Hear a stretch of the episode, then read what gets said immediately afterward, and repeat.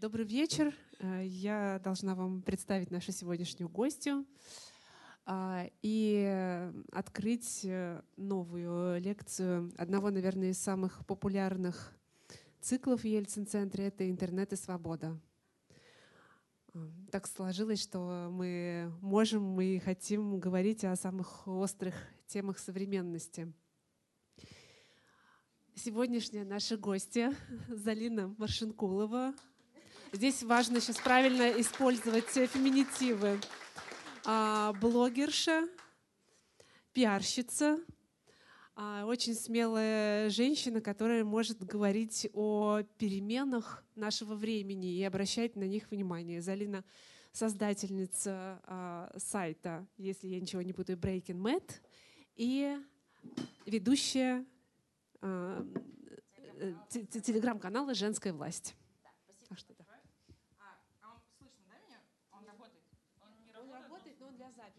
Лучше говорить в микрофон. А, вот этот микрофон твой работает.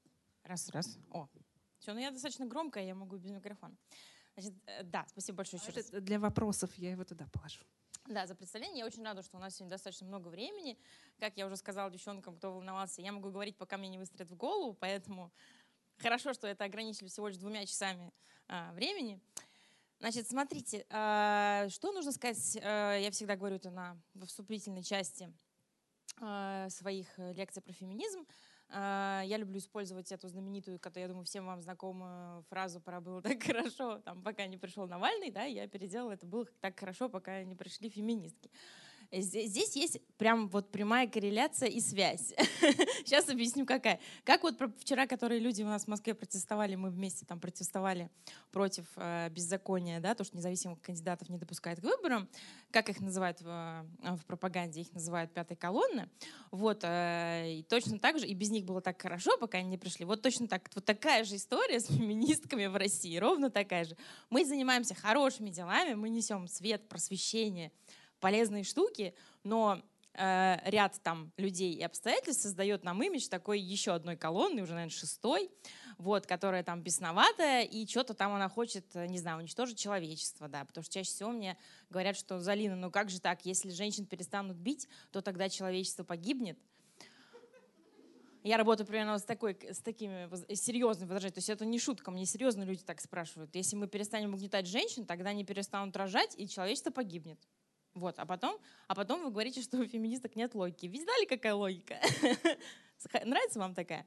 Вот, поэтому я решила э, выступать и делать презентации про феминизм не просто типа вот э, давайте там уважать друга и все такое, буду рассказывать от обратного, да, от э, критики, от возражений, с которыми мне приходится работать. И выстроена она вся так, что, опять же, якобы, да, все было так классно, да, и вот э, пока вот не повинились эти сумасшедшие тетки с разноцветными волосами, да, ну, действительно, одна из них, которая не разноцветная еще пока волосы, но тем не менее. А так-то все было нормально, короче, бабы были, знали свое место, варили борщи, все было нормально, тут, пишите, какие-то сумасшедшие, что-то хотят вообще, взбаламутят воду, рушат наши традиции, вот, и так далее. Вот, и сейчас я расскажу, что же было-то хорошо, и что же оно остается хорошо, и чему же именно мешают феминистки. А, эту картинку я люблю всегда вставлять, потому что а, эта картинка мне, про меня нарисовала Лентач, а, когда был скандал про... А, сначала, если вы помните пост, э, Икея написала пост э, с собачкой, где Сейчас а, мы будем как раз говорить про медиа, про маркетинг, как это все связано, почему нам все, вот что мы вообще хотим, такие сумасшедшие, как я. А, и был это, да, казалось бы, безобидный пост, то есть по старому времени, да, он безобидный, по-новому нет. вот. И я написала там целую колонку для лентача, что не так с собачкой, с этой долбанной, да, которую сравнивают с женщиной. Вот. И дальше пошло-поехало. Сначала, значит, э, ну, в общем, читатели лентача, которые преимущественно настроены очень патриархально и очень против феминизма, они, конечно, написали там руководителю лентача Артему, который ярый профеминист и всячески там меня поддерживает, а, ну, кучу негативных комментариев, да, написали, что типа вот, под православных активистов вы не прогибались, а под феминисток прогнулись. Вот, в общем, это была такая драматичная история, и поэтому появилась такая картинка. А Соня тут появилась, потому что по иронии судьбы в день, когда, на следующий, вернее, день, после того, как Икея опубликовала этот, ну, глупый, даже не сексистский, а просто глупый пост, которым, кстати, возмутились не феминистки, а обычные женщины. Я все время, кстати, забываю сказать, вот мы сегодня будем много говорить об обычных женщинах, а, потому что, да, считается, что феминистки — это такие какие-то подвид женщин, как бы, но они как бы не женщины, как бы есть женщины со своими там проблемами, и есть феминистки, как бы. Мы отдельно существуем, у нас-то проблем нет, с мужчинами мы не общаемся и так не встречаемся никогда. Вот. А, и да, и поэтому здесь очень важно это, да, повторить, значит, они сделали пост, которым возмутились непосредственно подписчицы обычной страницы Икеи, потому что они являются покупательницами в этом магазине, они зарабатывают хорошо, да, они могут прийти потратить денежки в этом магазине, а с ними разговаривают как с говном. И они возмутились, типа, ребята, ну, может, вы будете с нами нормально разговаривать? Мы как бы, да, то есть проблема в том, что коммуникация до сих пор в интернете у большинства брендов выстроена так, что они разговаривают не с женщиной, а с хозяином женщины. И весь юмор по-прежнему по старинке выстроен так, что он шутит так, чтобы хозяину женщины было смешно, а женщине самой не очень. Вот. И поэтому никак все эти люди, которые занимаются коммуникацией, а я, слава богу, очень опытный бенти-менеджер, вот. И, а, я могу им объяснить, что коммуникацию нужно менять. Да? Женщины как бы кому-то не хотелось. Это больше не кусок мяса, который пропускают в интернет, только если она сиськи покажет, да, то есть по пропускам в интернет входит.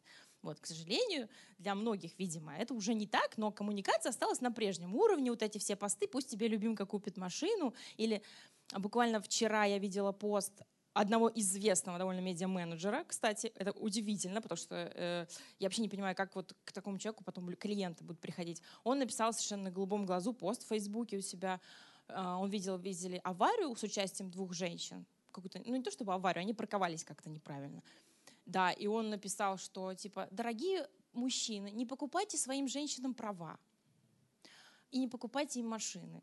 Вот, то есть, э, то есть это, это, это значит в прогрессивном городе и большом Москва, значит, есть такой прогрессивный медиа-менеджер, который реально думает, что нормально, что, во-первых, он не знает статистику про ДТП, которая полностью на стороне женщин, кстати, если уж мы будем в гендерное разделение играть.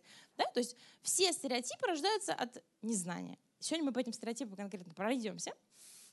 Вот. А, собственно, Соня-то я не договорила, при чем здесь. Соня, при том, что да, значит, Икея выложили вот этот пост, которым возмутились женщины, которые просто хотят, чтобы с ними нормально разговаривали, и все. А, и, и все начали там писать, там, ну, в общем, это был такой скандал, там буря. Э, и на следующий день Sony выпускает аналогичный пост, почему, собственно, на этой картинке они появились. Аналогичный пост, там парень сидит, играет в приставку, и там написано, конечно же, еще один замечательный стереотип, типа, если твоя кошечка очень долго собирается на вечеринку, то ты можешь пока поиграть. Вот. Ну, типа, понятно, у кого нет тупой телочки, которая долго собирается? У всех из нас. Вот. То есть и, и самый прикол был именно в, тот, э, что, в том, что они это сделали в, раз, в разгар гендерного вот этого скандала с, с Икей. Непонятно, что они там читали, читали ли они соцсети, не, не знаю.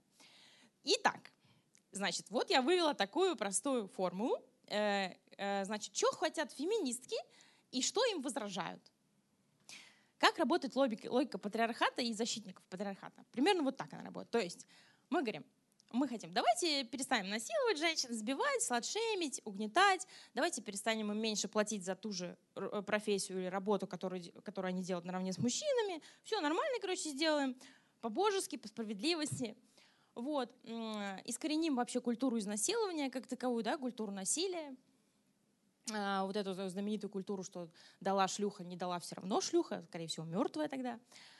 Вот, а, то есть это вот такая культура, она стоит а, очень сильно. Это одно из неприятных вещей, с которыми борются феминистки как могут. И, видите, у нас не очень успешно пока получается, потому что если вы, наверное, слышали про дело Хачатурян, сестер, то вы, наверное, знаете, что очень популярные в массах комментарии, то, что а, их насиловал всю жизнь, избивал отец, держал их в плену, они даже не ходили в школу. Самый популярный комментарий. Какой к жертве насилия изнасилования? Знаете какой? А еще какой? Чего же она не ушла-то? Тебе сломали ноги, ну ты встань и уйди, ползи. Что, ты не личность, что ли? Вот, а примерно такие комментарии. Да что ж ты не ушла-то? Тебя насилуют, бьют, а ты возьми да уйди. как бы это же так просто. Все бы так делали давно. Вот. Да, и вот это самый популярный комментарий. Почему эти девочки а, не ушли? Хотя, хотя написано миллион статей э, в «Медузе», куча других-других э, СМИ о том, что он их удерживал силом, даже они даже не ходили в школу. То есть, понимаете, дети не ходили в школу, их насиловали, избивали. Как они могли уйти? И комментарий, конечно, если он их насиловал, значит, им нравилось. А еще, еще что там, какой мне э, комментарий особенно запал в душу? А, ну и, конечно же, они должны сидеть в тюрьме. Это самый комментарий. И даже митинги были за то, чтобы они сели. Да, то есть это был вот митинг наш. Э, за то, чтобы э, смягчить им как минимум наказание, да, чтобы они не сидели по статье убийства. Мы сейчас по статье убийства пройдемся отдельно. А, значит, их заставляли, чтобы, да, то есть они, они его убили, они должны сидеть. Вот эти вот несовершеннолетние несчастные девочки, которых с детства насиловал собственный отец. А, да, вот такая вот у нас а, интересная культура насилия. И э, что с ней, что здесь не так? Что здесь не так? Казалось бы, да, вы можете сказать, а, ну, а, это же просто плохой человек, который просто насиловал, а, да, то есть это же не каждый день, не со всеми такое происходит, да, не в каждой семье и так далее. Но статистика, к сожалению, вещь упрямая, она очень печальная, да. А, она говорит о том, что э, каждая третья женщина в России переживает домашнее насилие, да, подвергается ему, да. А еще есть одна ужасная статистика, которая тоже цифры вещь упрямы. 80% а, женщин, осужденных за последние пять лет по статье убийства, а, убили своего мужа или сожителя в результате самообороны. То есть он их избивал, избивал, избивал, избивал. В какой-то момент она берет нож и отвечает. Да, ему защищает свою жизнь. И она садится по статье убийства. Она убийца. Вот. Это такие цифры, факты. А, почему, да? Почему это не просто, как вот мне говорят, ну, есть, э, есть плохие люди, есть хорошие. Ну да, но, к сожалению, статистика вещь такая, что мы э, жертвами насилия становятся в 90% случаев женщины и дети, да? особенно домашнего. Закон о домашнем насилии у нас все еще нет. Есть закон о декриминализации, наоборот, домашнего насилия, который совершенно чудовищный, и он показал, как он работает, совершенно чудовищно, еще больше избитых, еще больше травмированных женщин, которым некуда пойти, которые совершенно сломлены. Вот, вот поэтому здесь на самом деле а, проблема гораздо глубже, да, чем может казаться на первый взгляд. И есть еще одна глубинная проблема, с которой нужно работать, с которой работают феминистки, это мизогиния, вот, которая вытекает. Почему такие злые комментарии этим несчастным девочкам пишут, да, чтобы они, они шлюхи, они там что только не пишут, ужасные слова, я не буду их все повторять, очень много гадостей. Почему негатив почти всегда направлен на жертву изнасилования, если женщина? Вот я э, всегда люблю повторять, что это такая логика. Э, если если женщина не виновата, ищи другую женщину, значит, другая женщина виновата. То есть все время вот это какой-то поиск виноватой женщины. Да? Всегда виновата женщина. Она вышла в 10 из дома, должна была выйти в 9. Она виновата, она виновата, всегда виновата. То есть вот люди сидят и упорно ищут, в чем виновата женщина. Именно она должна быть виновата в том, что ее изнасиловали, в том, что ее избили и так далее. Но есть множество исследований, опять же, показывающих специально для тех людей, которые очень подозрительны и по, по старинке ждут, что женщина — это особый подвид существ, у которых повышенная коварность какая-то там. Вот. Какая-то коварность 80 уровня, да, то есть я вышла специально в 9, чтобы меня изнасиловали в 10, то есть специально, чтобы потом их посадили в тюрьму. Такой у меня был план. Сработало. Вот, то есть реально, реально женщин так подозревают и реально пишут такие комментарии, что мы реально сидим и планируем вот такую херню. А, а теперь еще появился еще один, вчера я читала комментарий, феминистки так впряглись за дело сестер Хачатурян, написал там один мужчина. Знаете почему? Потому что феминистки хотят безнаказанно убивать мужчин. Вы спросите, где здесь логика? Вы спросите, она там небольшая, но есть, и я могу даже объяснить. Вот. Вы спросите, где логика, да? Вот, а потом говорят, что у женщин нет логики. Ну, видите как, смотря у кого ее нет. И да, и вот они реально так пишут, есть люди, которые реально подозревают, что есть какой-то всемирный феминистский заговор. И, и мы вместо того, чтобы так, э, который мы все-таки физически, да, э, э, все еще как бы слабый пол, ну, в смысле, конечно, среди нас есть и сильные женщины, и слабые, но, в смысле, физически, я имею в виду, да, есть кто спортом занимается, есть кто может, кстати, за себя еще и там троих мужиков победить в драке, такое есть, конечно. Но все же, Жертвами домашнего насилия являются женщины. И вот, значит, женщины, чтобы, э, э, чтобы убивать мужчин безнаказанно, придумали, а, значит, феминизм. Вот. И вот зачем мы здесь все собрались сегодня. Да, то есть уже дошел абсурд до такого. Да, то есть мы хотим, давайте перестанем друг насиловать, давайте уважать женщин, давайте перестанем их ненавидеть. Так вот, я немножко хочу еще остановиться на мизогинии, почему такие комментарии чудовищные, абсурдные рождаются. А, и женщинам самим в России, и мужчинам очень тяжело реально начать относиться к женщине как к равноценной, нормальной личности. Это правда есть. А, с этим э, это нормально. Я уверена, что многие из вас и по сей день, несмотря на то, что здесь я вижу очень уже продвинутая аудитория сидит, вот, а я выступала перед любой аудиторией. Я выступала тут на Урбан Фесте недавно в Москве, на улице, знаете, такой прям, там есть парк в Заряде, да, и прям на улице было мое выступление, любой человек мог э, прийти на лавку, сесть, послушать, вот. И там где-то в середине моего рассказа, который очень либеральный, это вы еще не видели, как настоящий феминистки выступает, я тут не настоящий, вот, а, где-то вот в середине моего либерального рассказа а, о судьбе женщин, а, встает какой-то мужик и начинает орать, идите борите борщи, рожайте детей, вы дуры, там, ну и дальше оскорбления уже нецензурные пошли. Вот. И такое почти на любом вот таком свободном выступлении происходит минимум два каких-то мужика, которые выглядят вполне нормально, прилично, не какой-то уж прям городской сумасшедший явно. Вот. То есть это его реальная позиция, да. Вот. К чему я это все рассказываю? К тому, что если вам кажется, что уже все хорошо и феминизм победил, то это рассказываете ужасы к тому, что он не победил. Вот, и еще не скоро победит. Так вот, почему я хочу за мизогинию еще раз акцентировать внимание? Это такая штука, с которой нужно долго работать теперь, да, поскольку веками, веками человечество было не в курсе, что женщина это не особо подвид э, такой собаки, да, как, который служит человеку, а тоже человек, и мы как бы были не в курсе, а гендерные исследования только начали делать последние 50 лет, и получилось так, что вся литература, философия, вообще все написано так, что женщина это такое прекрасное украшение какого-то дерьма, там, да, условно.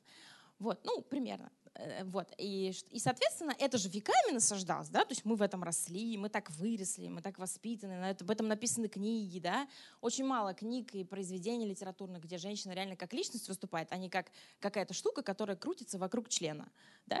А член, он такой философ, и вот я очень люблю говорить, что почти вся мировая литература и философия, это в которой мужик ищет смысл жизни, а, а женщина всегда ищет мужика. Вот, это вот можете посмотреть почти во всех книгах, все вот пронизано этим. И так получилось, потому что, ну, ошибочка произошла. Э, гендерных исследований не было, они появились последние 50 лет назад. И сейчас я расскажу, о чем они нам рассказали. Эти гендерные исследования. А, э, попозже чуть-чуть, там будут дальше циферки. Вот, и получилось, да, так что э, мизогиния это сама по себе зародилась, да, потому что, ну, тебе каждый день говорят, вся литература написана так, что жизнь женщины должна крутиться вокруг в этом э, э, членоцентричном, так сказать, мире, вокруг члена, члена, члена, члена, члена, члена и так далее. Вот, и что женщина — это не человек, женщина — украшение. Если она не рожает, или она, или она не украшает, или не ублажает, то зачем она тогда нужна? Короче, вытравить это нельзя за два дня. Нельзя. И поэтому нужен долбанный феминизм. Очень просто. И мизогинию, ненависть к женщинам, да, вот это вот она шлюха, она виновата, она виновата, что ее изнасиловали. Это тоже за два дня не вытроится, поэтому с этим нужно работать, работать, работать, работать, много говорить, вот как я сейчас буду много-много-много говорить. Вот, это так не делается. Вот.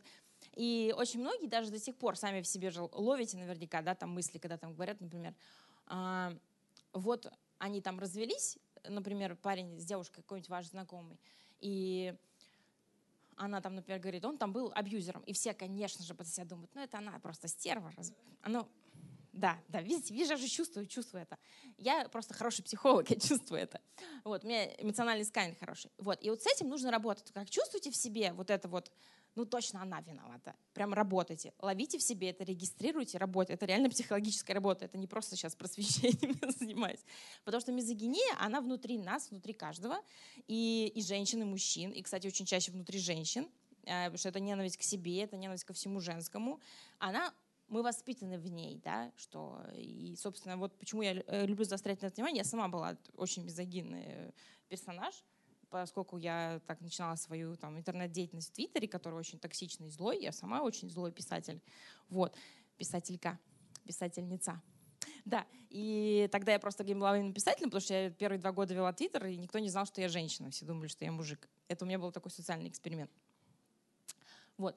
И я поэтому говорю, что над этим очень нужно много работать, потому что э, как чувствую, э, очень многие женщины, особенно у которых что-то в жизни получается, которые добиваются какого-то успеха, которых никто не угнетает и так далее. Вот, например, я такая женщина, меня никто никогда не угнетал, я довольно, я почти большую часть своей жизни работаю на руководящих должностях, мне не все доставались, ну как, я очень много работала, конечно, больше, чем многие другие мужчины-руководители, но тем не менее я не могу сказать, что да, там мне там что-то не давали. Но это потому что это исключение из правила, это не правило. Что, во-первых, у меня очень буйный характер, это раз. Во-вторых, я экстравертного типа человек, это два. Так раз проще коммуницировать с обществом, да, чем другим людям.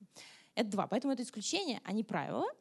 И это очень важно понимать, потому что очень многие женщины, особенно которые добились успеха, они очень любят, вот, например, Тина Канделаки недавно написала такой пост, они очень любят писать такие посты, что, типа, э, феминизм нужен только вот неудачницам тупым.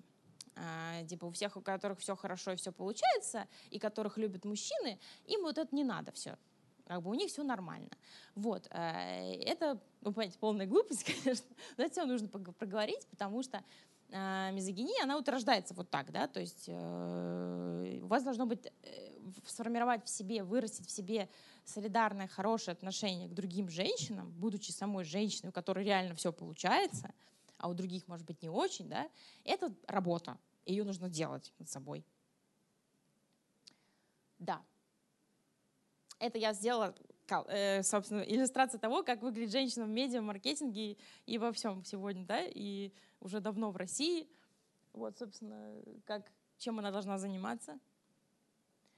Да, про гендерные стереотипы, собственно. Чем я большую часть времени занимаюсь? Я большую часть времени занимаюсь тем, что борюсь с гендерными стереотипами. То есть я занимаюсь не столько там э, феминизмом, да, я не столько там э, внедряюсь, в, что называется, в фемоактивистские ячейки. Мне важнее выступить и сказать, что вот это неправда, да, потому что я человек, который болезненно реагирует на неправду. То есть э, мы слышим постоянно какую-то ну, какую-нибудь там ложь, например. Если бы мы слышали, что вот э, зимой тепло, а летом холодно, все бы возмущались. Вот так же и феминистки возмущаются, когда им говорят, что женщины тупее, чем мужчины. Не потому, что нам обидно это слышать, мне насрать, а потому что э, это неправда. Вот, я всегда реагирую, когда неправду слышу. Так вот, э, и тем временем, когда очень много стереотипов о том, что у женщин есть какая-то особая женская логика, ее нет. Что у женщин есть какое-то женское предназначение, это неправда, ее нет. А, это, опять же, показывает исследования по биологии и поведению человека, которые, к сожалению, мы получили вот результаты по ним последние 50 лет стали получать. К сожалению, поздновато, да, но все равно теперь надо все подстроить под реальность. Под, под, под реальность правды, да, а не под реальность мракобесия и лжи. А, и еще вот такой вот факт, да, что гендерные стереотипы все еще очень живы во всем мире, не только в России, и они конкретно вредят экономике, просто конкретно. Да? Потому что э, помимо вот этих каких-то общих исследований с цифрами у меня есть очень масса примеров, когда я уже работала в каких-то компаниях, и на руководящей должности не допускали, например, женщину, потому что считают, что она слишком красивая для этой должности, например. То есть было вот такое даже, да, что она была слишком красивая и казалось, что легкомысленная, то есть что она не профессионалка, да. То есть да, бывает это, бывает и такое. Да, быть обычно считается, что типа если ты некрасивая, типа конвенционально некрасивая, то ты не добьешься ничего. Вот. А у меня был случай, когда мне приходилось трем партнерам, руководителям, а, мужчинам доказывать, что эта женщина реально талантлива, и не в том, в чем вы думаете, вот, а что она, у нее реально крутые мозги. Ну, если она реально классно работала, она заслуживала быть руководителем, но мне пришлось реально два месяца а, биться там и ругаться и доказывать это. То есть вот такая абсурдная была ситуация. Да? Вот. И эта абсурдная ситуация подтверждает исследование, собственно, что не все так классно, нигде не победил феминизм, ребят. Гендерные стереотипы, вот я вам только что говорила, да, они живут, очень долго будут жить, так же, как мизогиния внутри. Ее так просто за один день, хоп, и все, не победишь. Поэтому вот эти все примеры, ну вам же уже дали последние сто лет свободу, ну почти во всех странах, не во всех, кстати, странах. Вот. Что вы, давайте там это самое. вот, ну мы как бы вот и делаем что-то, пытаемся. Но гендерные стереотипы, к сожалению, видите, ломают жизни, ломают и вредят экономике. Что еще? Да, важно тут сказать. А, периодически всплывают какие-то попытки всяких мракобесов сказать, что вот у женщин предрасположенность только там, к кормлению грудью, например, есть, а к наукам у нее предрасположенности нет. Это полная херня тьма женщин, ученых, которые э, умудрялись э, быть учеными еще во времена, когда у женщин даже не было доступа толком к образованию, а у сейчас часто тем более женщины прорвались уже почти во все сферы науки, IT, всего, чего хочешь. Но гендерные стереотипы по-прежнему рулят, и с ними тяжело бороться. А, это вот вы сами прочитаете там циферки. Вот, поэтому так важно бороться с гендерным стереотипом, потому что никакой природной предрасположенности, например, женщин э, к тому, чтобы не заниматься программированием или математикой, нет. Это, это фигня, это неправда. Но до сих пор даже в московских вузах э, и в петербургских вузах, я постоянно получаю об этом сообщения от девочек-студенток, до сих пор есть этот стереотип, когда девочка приходит учиться на программистку, ей говорят, что «А может ты лучше замуж выйдешь и, и так далее, и так далее, и так далее. Это происходит до сих пор. То есть вот эти вот сухие цифры, это на самом деле за этими сухими цифрами, вдумайтесь, стоит куча личных историй. Да? Живых историй, понимаете? А женщин, которые вот, ну, типа, могут, допустим, как я, там, взять и поругаться со всем классом, как я была в школе, например, могла сделать, как бы, таких людей мало, их всегда меньше будет, чем людей, которые, ну, реально испугаются давления общества и не пойдут дальше, да, то есть им скажут три преподавателя, ой, там, у тебя что-то не получается, ну, потому что ты дура, и все, да. Если у мужчин что-то не получается, ему говорят, ну, попробуй еще раз. Если у женщины не получается, тебе надо замуж. Вот. То есть это, это вот прям работает до сих пор, это, это так. С этим тяжело работать, но надо. А, поэтому, значит, какие мы должны стереотипы с вами выяснить и запомнить, и начать э, делать все, чтобы развеивать эти мифы, которые очень плохо э, сказываются на жизни людей, особенно в нашей стране. Ну, мы можем только в своей стране что-то делать пока что, и хотя это спорно тоже, но попробуем. А, да, вот самые такие распространенные мифы, э, которые до сих пор транслируются в рекламе, в медиа, в колонках прогрессивных, вроде как, не знаю, журналистов, э, медиа-менеджер, все это транслируется по сей день, что вот женщины это какие-то неамбициозные существа, которые на самом деле женское счастье в мужике и в детях, да, это по-прежнему транслируется. Ребята, это неправда. Женщины, как и все люди, разные, да. Давайте поймем это, пожалуйста. Есть женщины, которые хотят сидеть дома, воспитывать детей и не хотят профессиональной стимуляции, хотя на самом деле все люди хотят, да, и просто они, эти женщины, кстати говоря, по исследованиям и по, по моему живому общению, просто понимают это чуть позже, потому что они, к сожалению, воспитаны в патриархальном обществе, и они растут с детства, и им говорят, вот я им говорю, социология, биология, где вот мы делаем ошибку, да, где мы повернули не туда. Тебя воспитывают всю жизнь, говорят, если ты не выйдешь замуж и не родишь ребенка, там, не знаю, 25, да, особенно в регионах это хорошо распространено, то ты не состоялась как женщина. Да? Понимаете? И это вот всем говорят. То есть и, и это говорят постоянно, это насаждает, это на, на уровне государственной риторики. Да? То есть на уровне государственной риторики мы постоянно, слышим заявления различных чиновников. А, вот недавно психиатр Минздрава высказался, что женщина — это отдельный подвид существ у которых своя психология, своя какая-то там психика, и своя логика. И, то есть это, это говорит человек на государственном уровне, да, то есть это же вообще просто ужас. То есть, если этот человек говорит на государственном уровне, такое важное лицо, говорит психиатр, э, то есть это даже не просто какой-то чиновник, то я уже не знаю, что тогда делать. И поэтому женщины, да, которые вот они растут в этом во всем, они это слушают, им еще родители по кукушке там бьют, и они, может быть, действительно не хотят ни детей, ни семьи, но чтобы это понять, им нужно дожить до 30 лет, с треском развестись, да, как минимум, если они в 20 выскочили замуж, да, и только потом понять, что, оказывается, можно было так не делать. Вот, да, здесь для многих, это, для многих это реально новость. То есть мне очень многие женщины пишут, которые наконец развелись, стали заниматься тем, чем они хотят. Там, вот у меня есть там девушка, которая альпинизмом профессионально занимается, да, в гору там лазит. Вот, она говорит, я так сейчас счастлива, я не знала, оказывается, что мне надо просто заниматься, чем я хочу. То есть для многих людей это кажется банально, вот то, что я говорю, но мне каждый день, мне тысячи таких сообщений приходят. Для людей это новость. Они, они реально думали, что они должны спасать этот сраный, ненужный никому брак, э, непонятно ради кого. Там, даже если есть ребенок, это не значит, что вы должны на себе крест поставить и жить с нелюбимым человеком, да? Но большинство, многие так делают, да? А еще есть огромное табу на, на вынос ссоры из избы, и женщины еще про это и не говорят. И вот поэтому нужен феминизм еще раз зачем? Чтобы научить женщин говорить, да, как минимум разговаривать, сказать, блин, мне плохо, я не хочу быть мамочкой, и я не хочу быть замужем, блин, я хочу быть альпинисткой, пожалуйста, окей, окей. И там я хочу, не знаю, там спать с кучей мужиков и не хочу замуж уходить. Женщин нужно учить разговаривать. Вот еще одна функция феминизма. И если одна говорит, начнет говорить вторая, начнет говорить третья. Так это работает. Вот зачем еще нужен феминизм. Само по себе это не произойдет. А, поэтому, да, еще вот уровень амбиций женщин с детьми и женщин без детей. Это очень тоже важно. Это вот такая проблема, которая тоже на маркетинговом медийном уровне до сих пор транслируется. Кошмар, ужас и ад. Вы, наверное, все видели, как разговаривают с мамочками в рекламных объявлениях, не знаю, в телерекламе, где-то еще. Да? Это обязательно беседа как со слабоумной.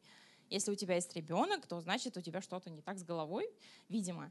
Опять какая-то недоступная логика. Мы сегодня много примеров такой логики приводили, но, видимо, она так работает. Вот, и вот эти вот там, э, мамочка там, купи своему тугосерику что-нибудь, Вот это все. Что еще? Зачем нужен еще феминизм? Поскольку мы выяснили в предыдущей серии, что женщины разные, да? Есть такие бешеные, амбициозные, как я, есть, может быть, нежные, ласковые там какие-нибудь еще. Женщины разные. И мужчины, кстати, бывают нежные, ласковые, а бывают грубые, ужасные, да? Люди разные, это характер, это черта характера, это не половая не половая черта. Так же, как выбор профессии. Гениталии не влияют на выбор профессии. Да? Это тоже очень важно. Да? Если вы работаете не гениталиями, то, то они в вашем деле не пригодятся. Точно так же здесь. Вот все, что нужно запомнить и начать это наконец транслировать. Что нет какого-то единого типа образа женщины. До сих пор все публикации, все, э, вся реклама выглядит так. Вам как женщине следовало бы пойти утопиться, например. Или там вам как мужчине следовало бы быть, не знаю, более брутальным. Да? Это все гендерные стереотипы, с которыми мы боремся. Зачем? Почему? Потому что это реально ломает людям жизни. Понимаете, зачем? Вот, потому что люди, которые могут сказать, да пошли вы нахер, таких людей не очень много, к сожалению.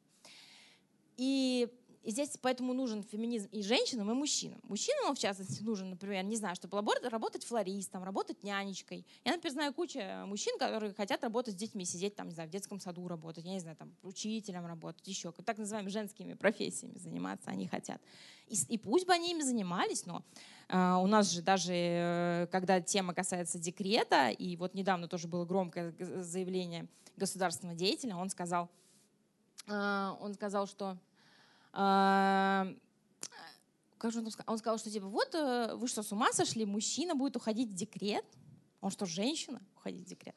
В другое время, в то время, когда во всех европейских странах мужчина спокойно уходит в декрет и классно себя чувствует при этом, и почему бы нет, да? То есть мы на глубинном еще очень тяжелом средневековом уровне находимся, когда ребенок это все еще проблема мамочки, мамочка к тому же слабоумная, судя по тому, как с ней разговаривают. Вообще тяжелый случай. А папа не принимает участие в детях ни на моменте создания, видимо, ни на моменте уже дальнейшего его взращивания этого ребенка. Вот, и поэтому в декрет он уйти не может, потому что это не по-мужски. Вот, вся вот эта херня, вот эти все легенды, мифы токсичного маскулинного мира, они должны быть, собственно, уничтожены, в том числе для мужчин. Почему? Потому что патриархат убивает мужчин. Я об этом все время говорю. Почитайте в моем канале, об этом есть исследование. Там с цифрами за всеми. Сюда я это не включила, это из другой презентации. Но как убивает патриархат мужчин? Я вам скажу как. А, очень просто. Вы слышали, что мужчины раньше умирают. Вот это, кстати, мой любимый ответ, когда мне говорят, ты жирная страшная фемка, я говорю, а ты рано умрешь. Вот, да. А, кстати, девчонки, запишите, кому надо. А, вот для дискуссий на случай важных переговоров. Так вот, а, да, почему они умирают, мужчины? Почему, почему мужчины умирают, когда они нам так нужны сейчас? А, потому что мужчину же тоже воспитывают, типа, вот ты должен, ты должен здесь дать денег, там дать денег, здесь дать по морде, там дать по денег, дать денег, дать денег, дай по морде, и вот так далее, так далее, так далее, так далее, так далее. То есть у него тоже такая жизнь в патриархате, своеобразный ад. Особенно если это какой-нибудь кавказский мужчина, и он еще в этом в родовых племенных связях состоит, это вообще ад. Кошмар, никому не, не, не посоветую, не, не, не желаю такого. Вот.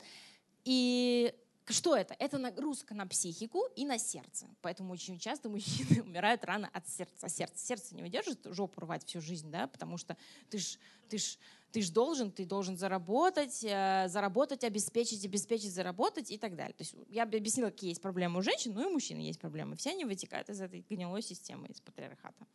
Вот, в то время как если бы мы не занимались всей этой херней мракобесной, мужчина может работать, женщина может зарабатывать, мужчина впал в депрессию, он сидит и не работает, например, потому что он имеет право впасть в депрессию, он же живой тоже человек. вот. И он не хочет сейчас работать, правильно? И чтобы ему женщина не говорила, воспитанная в патриархальных традициях, ты что, слабак? Ты что, у тебя какая еще депрессия? С ума, что ли, сошел? Ну-ка, работай, иди. Мне нужно делать ноготочки. Вот. Чтобы она ему не говорила, чтобы она к нему тоже не относилась как к какому-то, не знаю, механизму заводскому, да, который должен 24 часа приносить деньги. Вот для этого нужен феминизм, потому что тогда, э, когда у нас равноценные партнерские отношения, не когда я тебе за деньги продаю свою писечку, да, а, а когда у нас равноценные партнерские отношения, а в мире феминизма женщина тоже хочет секса, она его любит, вот, и даже может попросить. вот, что-то сам прикол, да, в чем вообще ужас, до чего мы докатились. А, и поэтому, да, Поэтому в равноценных партнерских отношениях вся эта ерунда отпадает, потому что если сегодня у тебя нет возможности заработать работу, я пойду работать, потом ты, потом я, потом если я рожу детей, то ты посидишь с детьми, потом я посижу с детьми. Так же, правда, лучше, так же удобнее, да? То есть зачем люди сходятся, чтобы делать друга счастливыми, а не несчастными, правда? Вот. И поэтому в партнерских отношениях сделать друга счастливым гораздо проще. Потому что сегодня тебе плохо, я поработаю, я помою посуду, завтра будет тебе, поменяемся, да, то есть мы сменяем друг друга, решаем бытовые проблемы, денежные и так далее, да, мы для этого сошлись, чтобы вот вместе это делать. Я 11 лет в браке, я знаю, что такое отношение, вот. А, так вот, значит, и что еще, какой миф транслируется и убивает меня в частности? Что женщины более эмоциональные, чем э, мужчины. И поэтому им нельзя давать руководящие должности, и поэтому все еще существует. Уже сейчас проредел поредел список запрещенных для женщин профессий, но он все еще есть. А, да, и поэтому женщин все еще из-за гендерных стереотипов, по которым мы не успеваем развеять пока, а, э, женщин не пускают руководить куда-нибудь. Да, потому что, видите ли, она больше считается, что она, вдруг у нее месячные пойдут, а у нас там, я не знаю, сделка на миллион. Вот, и все. И, и реально э, многие до сих пор руководители, даже в крупных компаниях, так думают, что вот давайте не будем ее ставить руководитель, вдруг у нее будет ПМС. Кстати, мифы про ПМС. Теперь перейдем к моему любимому. Всего там где-то у 3-5% они проходят вот супер плохо болезненно. У большинства женщин все это не так проходит. И самое главное, что нужно знать о месячных, что они не влияют на когнитивные способности. Да? То есть они не делают женщину тупее. А, как правило, в мире цифрового равенства мы все-таки в большей степени работаем головой, а не гениталиями. Вот. И поэтому месячные нам совершенно не помеха руководить компанией или что-то еще там делать. Вот. То есть, ну, можно сказать, что это как если мужчина руководит компанией, когда у него похмелье.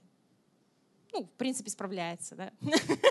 Вот, ничего страшного не сделает, да. Но это в худшем случае. Например, у некоторых женщин вообще без... У многих женщин, кстати, проходит вообще никак месячные проходят. У меня, например, вообще безболезненно проходит и незаметно для меня. Потому что я буйная до месячных, во время месячных и после них тоже. Вот. Понимаете? Потому что у меня такой характер. Это черта характера, а не гормоны или ПМС или что-то еще. Я, у меня такой характер. Я буйная, эмоциональная женщина. Я такой человек. А есть другие женщины, которые хладнокровные убийцы. У них нет эмоций. Понимаете? Люди разные. Люди. Вот, поэтому Uh, да, и вот этот миф тоже нужно истреблять. Это миф. То есть ученые доказали, специально взяли прям ситуации рабочие, женщин на работе, кризисное решение нужно принять или антикризисное. Вот женщина-руководитель, вот мужчина.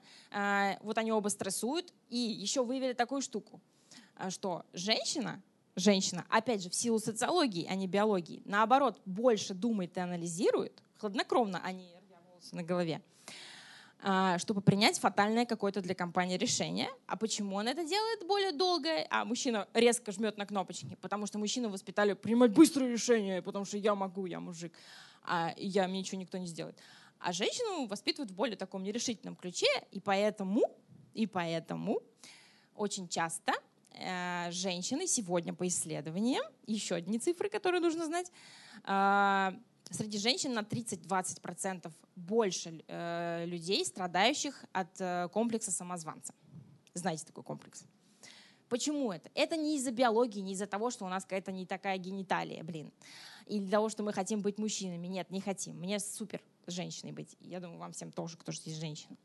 А потому что потому что нас так воспитали, да, и воспитывают, что вот ты девочка, знай свое место, вари там пельмени, там, я не знаю, рожай мужиков, там, э, новых воинов страны и так далее. Это вселяет в тебя неуверенность, да, это уже на хроническом уровне, многовековая такая уже история, она социологическая, она не биологическая, да. И поэтому из-за того, что женщины в этих гендерных стереотипах растут и воспитываются, когда они выходят на работу, а, принимать радикальные решения какие-то, да, серьезные, да, там, рабочие, им сложнее, потому что их воспитывали быть неуверенными в себе, да, как личностей. Да? Понимаете? То есть если вам всю жизнь говорят, что вы дерьмо, вы рано или поздно начнете так думать. И даже когда вам потом расскажут, слушай, это была ошибка, на самом деле нет, но ты уже все равно останешься морально еще в этом состоянии. Ты не можешь взять и все, хоп, и выскочить и стать принцессой. Так это не работает. Поэтому еще одна причина, по которой нужны долбанные феминистки, типа меня, чтобы говорить женщинам, что вы можете, женщин, все в порядке, все нормально, это не мужская профессия, она такая же, здесь не нужно работать гениталиями. Ты сможешь, ты сможешь.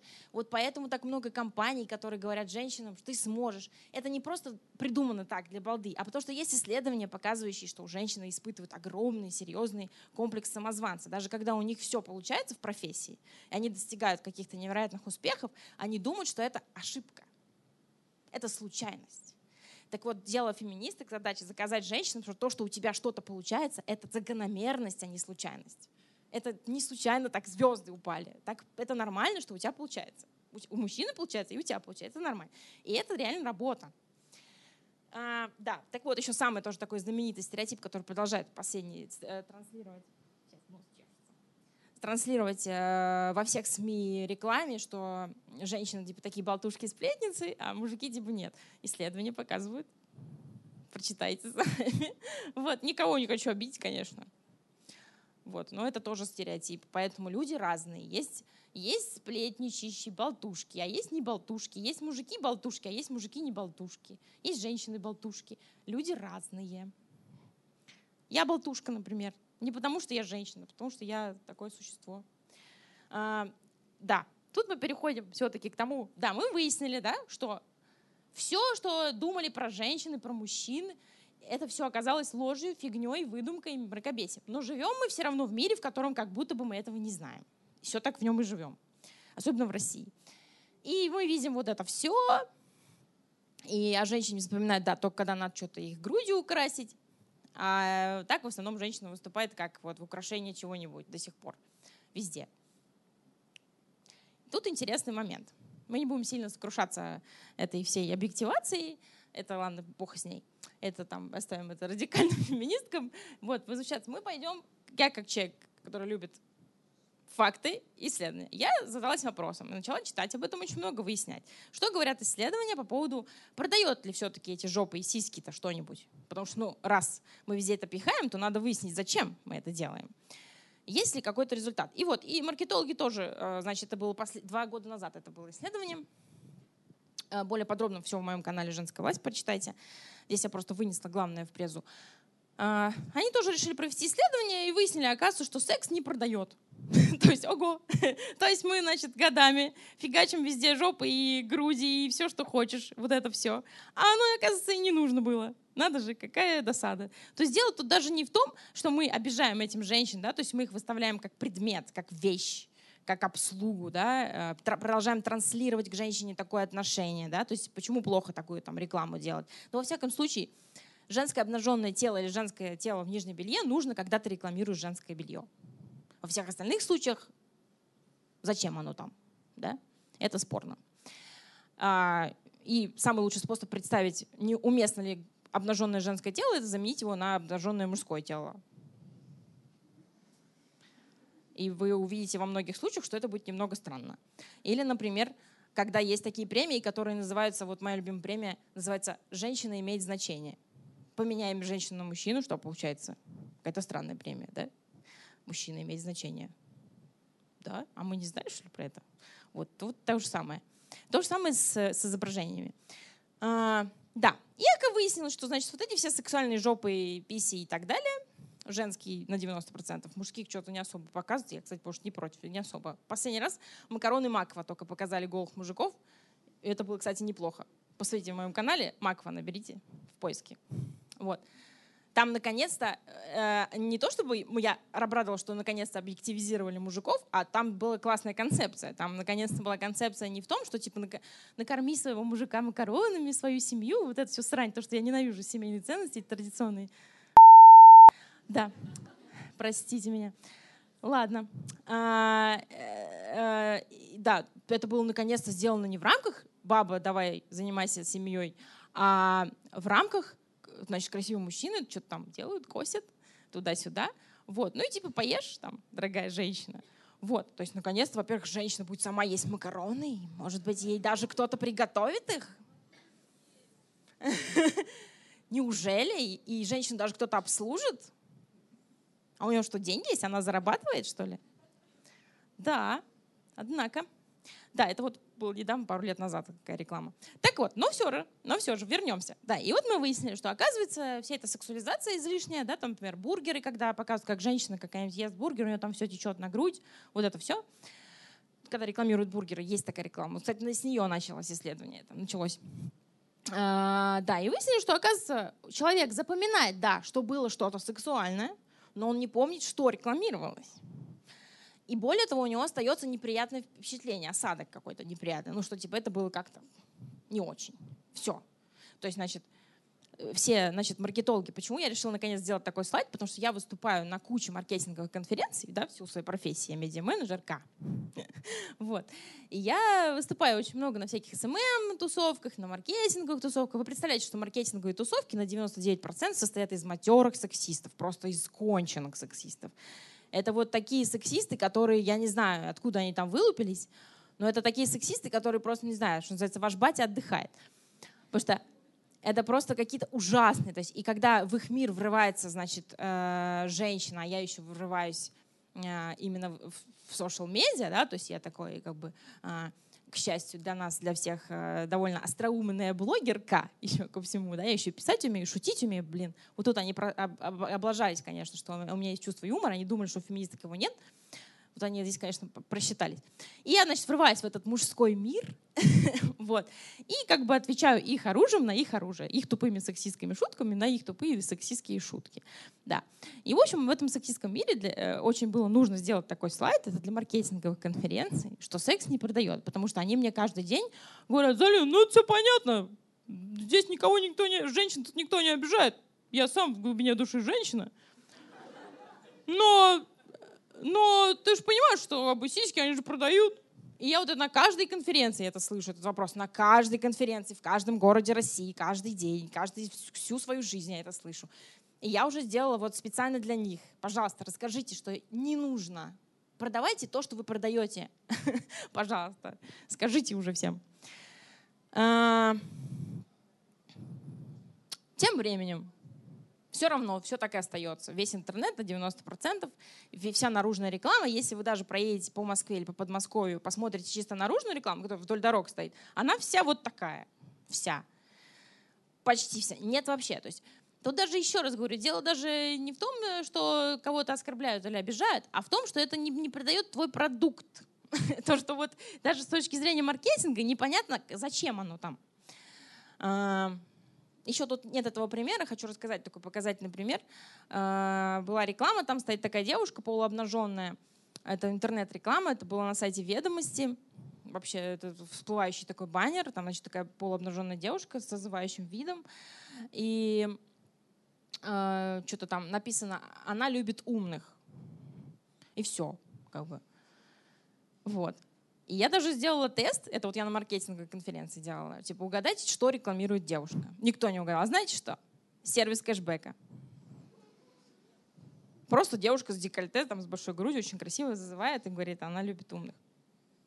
Я думаю, это сайт знакомств рекламирует. Вот. И так далее. Да. Ну, в общем, женщин натягивают всячески, обижают, угнетают. Но все нормально, все нормально. Это традиционные ценности. Это никого не оскорбляет, никого не уезжает. Все хорошо. Вот так выглядит большинство рекламы по сей день. А, это вот те 90% маркетологов, с которыми мне приходится... Они делают это, да? да? Такую рекламу. И ничего ты с ними не сделаешь, ничего ты им не докажешь, ничего не получается. Преимущественно, да, но сейчас, а, как и в других профессиях, женщины постепенно вытесняют, вытесняют, вламываются с ноги в эти профессии, в маркетинг, в SMM.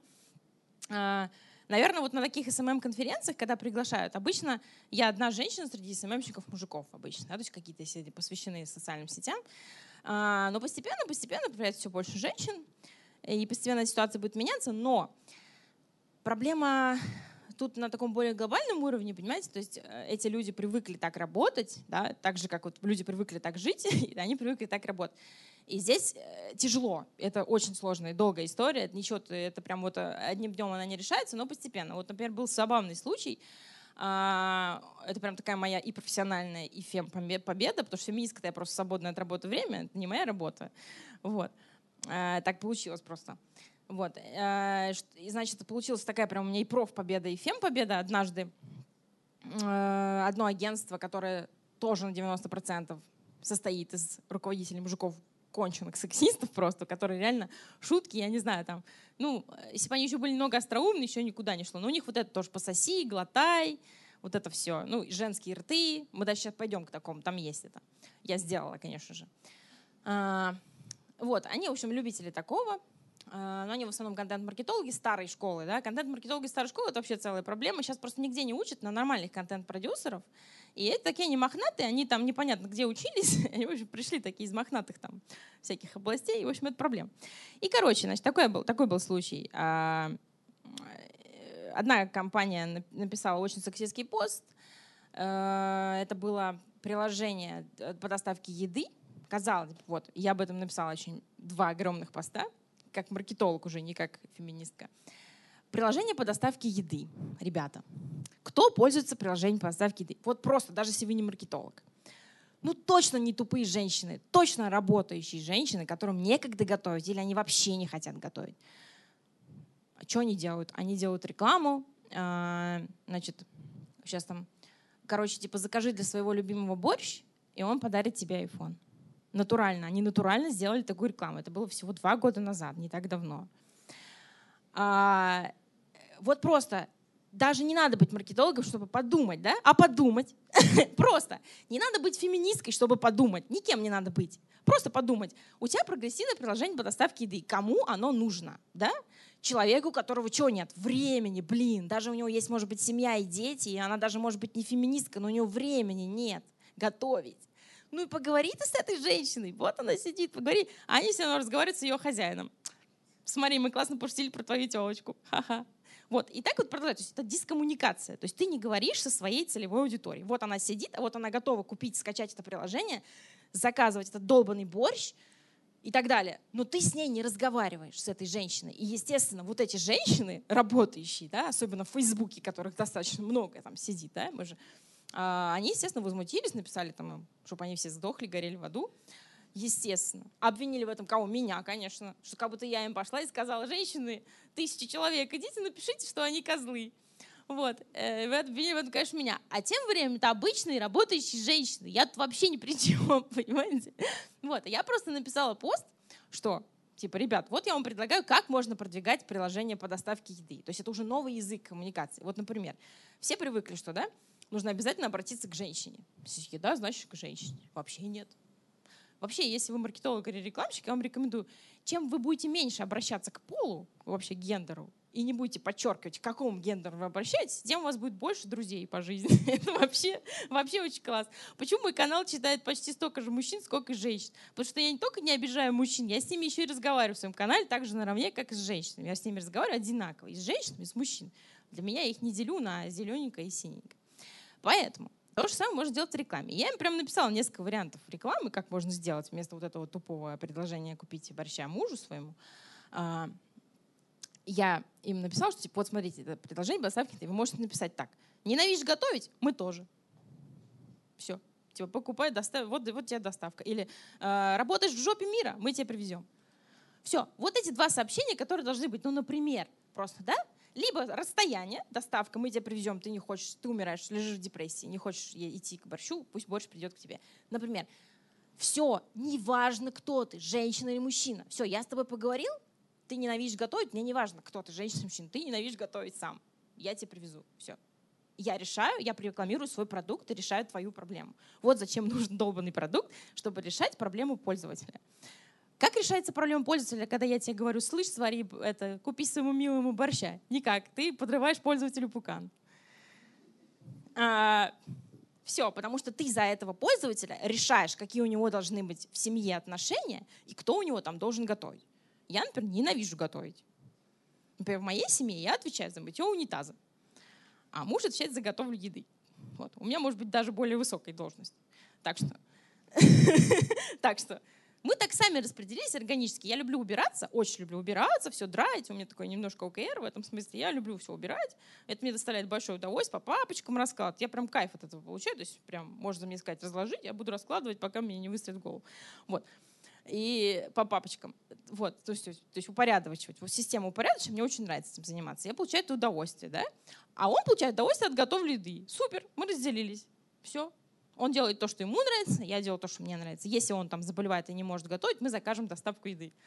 Но если доставки еды будет написано, я не буду это заказывать, мой муж тоже не будет, он тоже профеминист, больше, чем я. Так вот, поехали дальше. Перейдем к самому любимому месту. Значит, что же, было, что же случилось? что же было не так? А, мы видели сейчас кучу рекламы, которая абсолютно чудовищная, да, там глотай, женщина там на коленях сосет, глотает, что-то еще с ней делают. В общем, предмет, предмет, предмет, предмет, женщина предмет, еще и тупой ко всему. Так вот, это традиционное общество никак не возмущает. Это все висит вдоль, вдоль дорог, в интернете, где хочешь. Все нормально.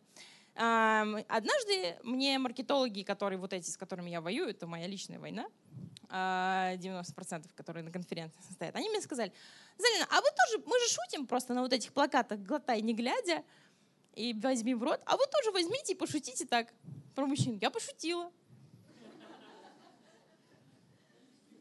Понимаете, они подумали, что я не могу пошутить, что ли? Серьезно?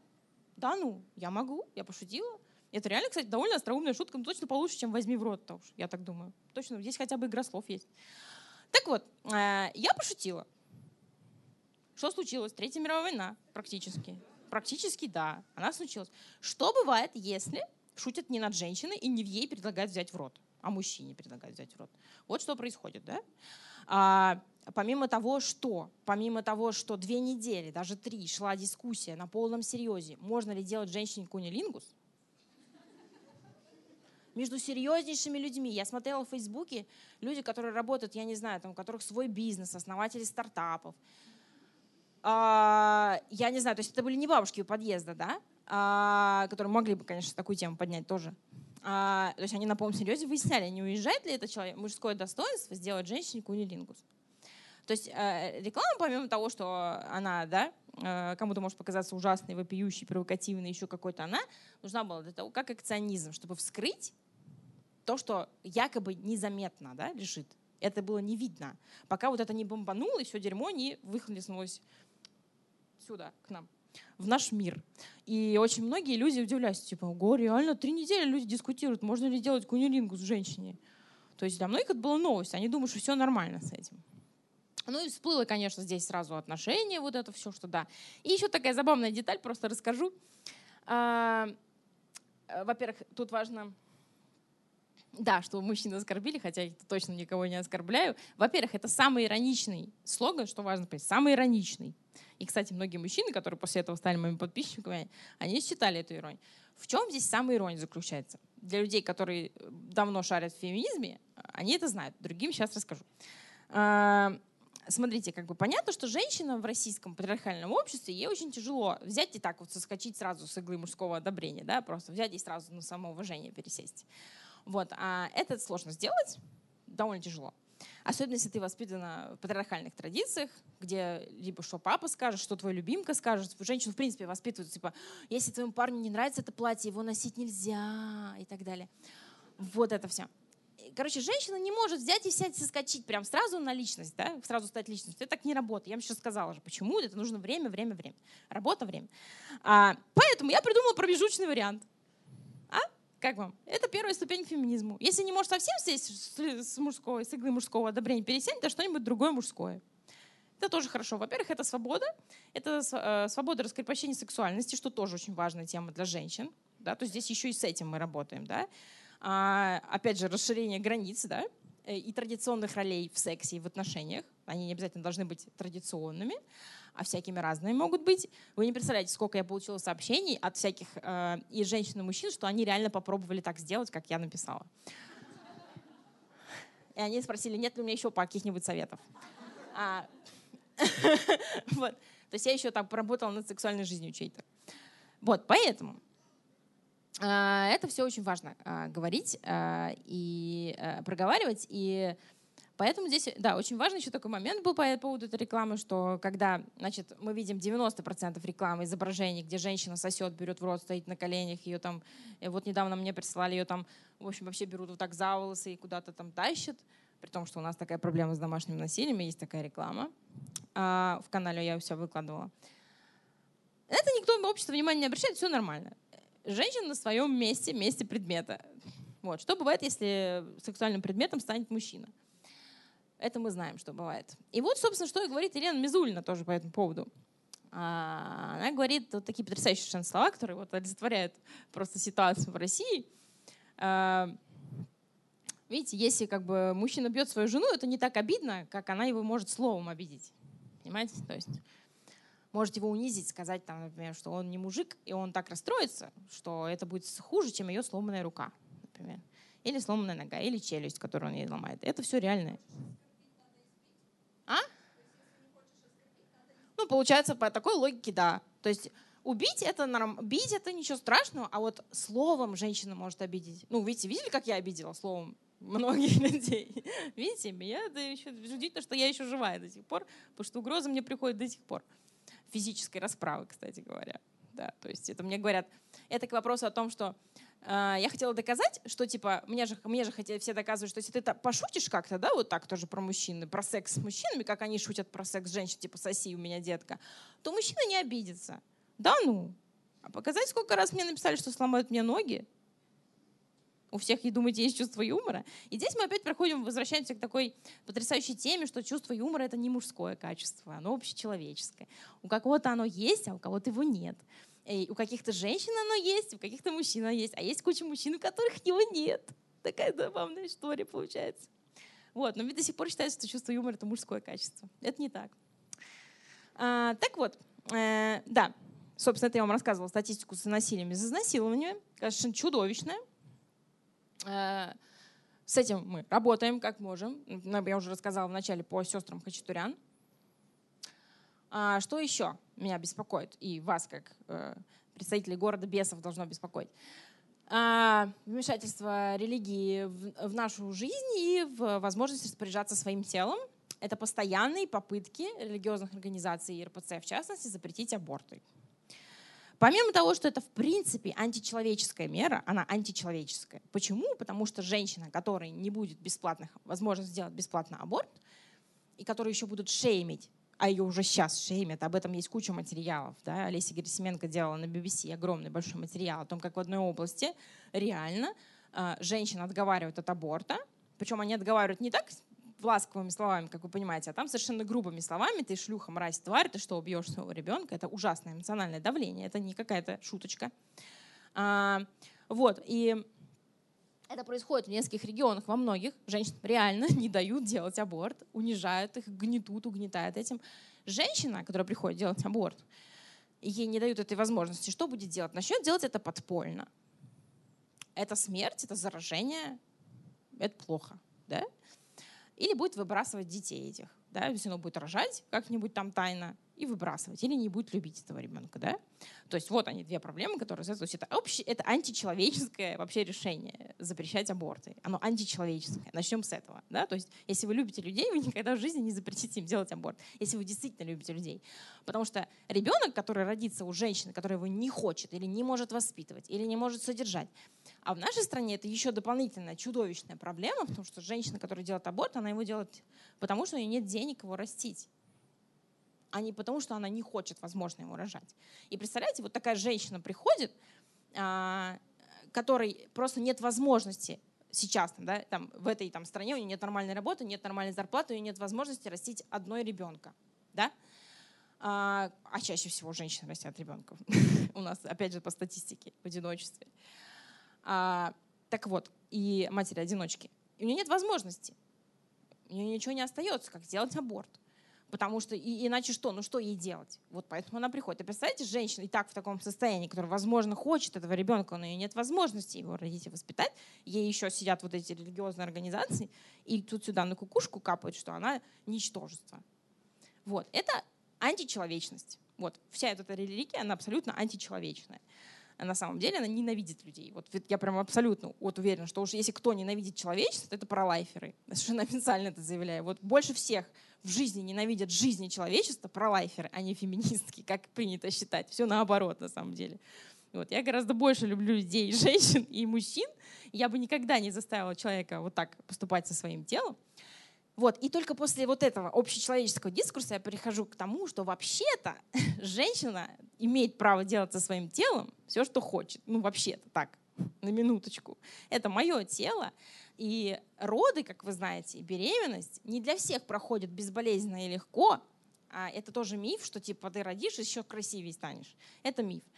Женщины очень много переживают всяких болезненных, неприятных ощущений, не говоря уже о том, что случается послеродовая депрессия. Я сейчас не хочу демонизировать этот процесс, но, в общем, это все не так классно и замечательно, и поэтому у женщины должна быть возможность, как это рисуют на брошюрках, должна быть возможность выбрать, хочет ли она пожертвовать, рискнуть, рискнуть, не пожертвовать, а рискнуть своим здоровьем, своим психическим состоянием, потому что после родов могут активизироваться какие-то травмы психологические и разные, и послеродовая депрессия в том числе, если она к этому готова, она хочет ребенка, она подготовилась морально, там, физически, денег заработала, может быть, там, замуж вышла, еще что-то. Если она готова, она должна рожать. Да? То есть это добровольное решение, это ее тело. Но этого понимания там, так же, как в штате Алабама, и так же, как у нас в России, нету до сих пор что женщина, то есть получается по такой логике вот этих э, религиозных фанатиков, получается, которые почему-то э, вмешиваются в дела светского государства, не знаю, почему это так работает. Я слышала сегодня в Ельцин-центре, что мы светское государство. Я слышала об этом. Вот. Я собираюсь об этом приехать рассказать в Москве, может, они не знают. Потому что, потому что я им скажу, я услышала в Ельцин-центре сегодня, что может, вы не слышали? Вот, и взяла на всякий случай Конституцию, покажу им дрожащими руками. Вот. А, и да, потому что реально такая ситуация, как будто мужики-то не знают. Вот, и поэтому, поэтому до сих пор, да, то есть вмешиваются в женское тело. И более того, даже в результате изнасилования женщина якобы должна рожать, потому что это подарок Божий. Вот, и я это все рассказываю, то есть это реальность, это не выдумки, это не, это и, и поэтому, когда мне говорят, что вы думаете о сериале «Рассказ служанки», ну, как бы, это то, что в реальности происходит, это не антиутопия. Это, это женщины, мы реально так живем. То есть вот еще чуть-чуть, и если РПЦ там еще что-нибудь в голову долбанет, и завтра мы будем носить эти красные дерьмовые платья и рожать детей все, кто может вот мы буквально в шаге от этого находимся. И поэтому, когда мне говорят, что феминизм победил, я просто офигеваю. Вы уже новости не смотрите, что ли? Вот. Поэтому мы не победили, и нужно за это очень сильно держаться, и поэтому нужны радикальные высказывания, в том числе, и радикальные феминистки тоже очень нужны. Я такая феминистка полу не настоящая, потому что я либеральная феминистка. Вот, просто либеральным феминисткам проще объяснить всем остальным людям, что вообще происходит, что мы делаем. Вот радикальные должны существовать и должны делать более жесткие высказывания, потому что на жесткие меры нужны жесткие э, ответы. Понимаете, да? То есть тебе фактически заявляют, что эмбрион в тебе — это личность, а ты не личность. Вот опять же, кстати, логика. То есть женщина не человек, не личность, а эмбрион, который еще является вообще даже точечкой. Там есть вот у меня, я выкладывала снимок, вот, собственно, что, что РПЦ называет личностью. Это, кстати, по мнению любых врачей и ученых, вообще даже не то, что нельзя личностью назвать, это еще даже не, не, не жизнь, не считается жизнью. То, что вот они точечку там такую маленькую называют личностью. То есть, значит, вот этот вот кусочек, э, там, не знаю, кожи, это личность, а женщина нет. Вот пока на этот логический довод у меня нет ни одного ответа от замечательных, сумасшедших религиозных представителей. И поэтому нужно с этим бороться, и поэтому нужно с этим бороться очень жестко, нужно быть громким, нужно быть шумными.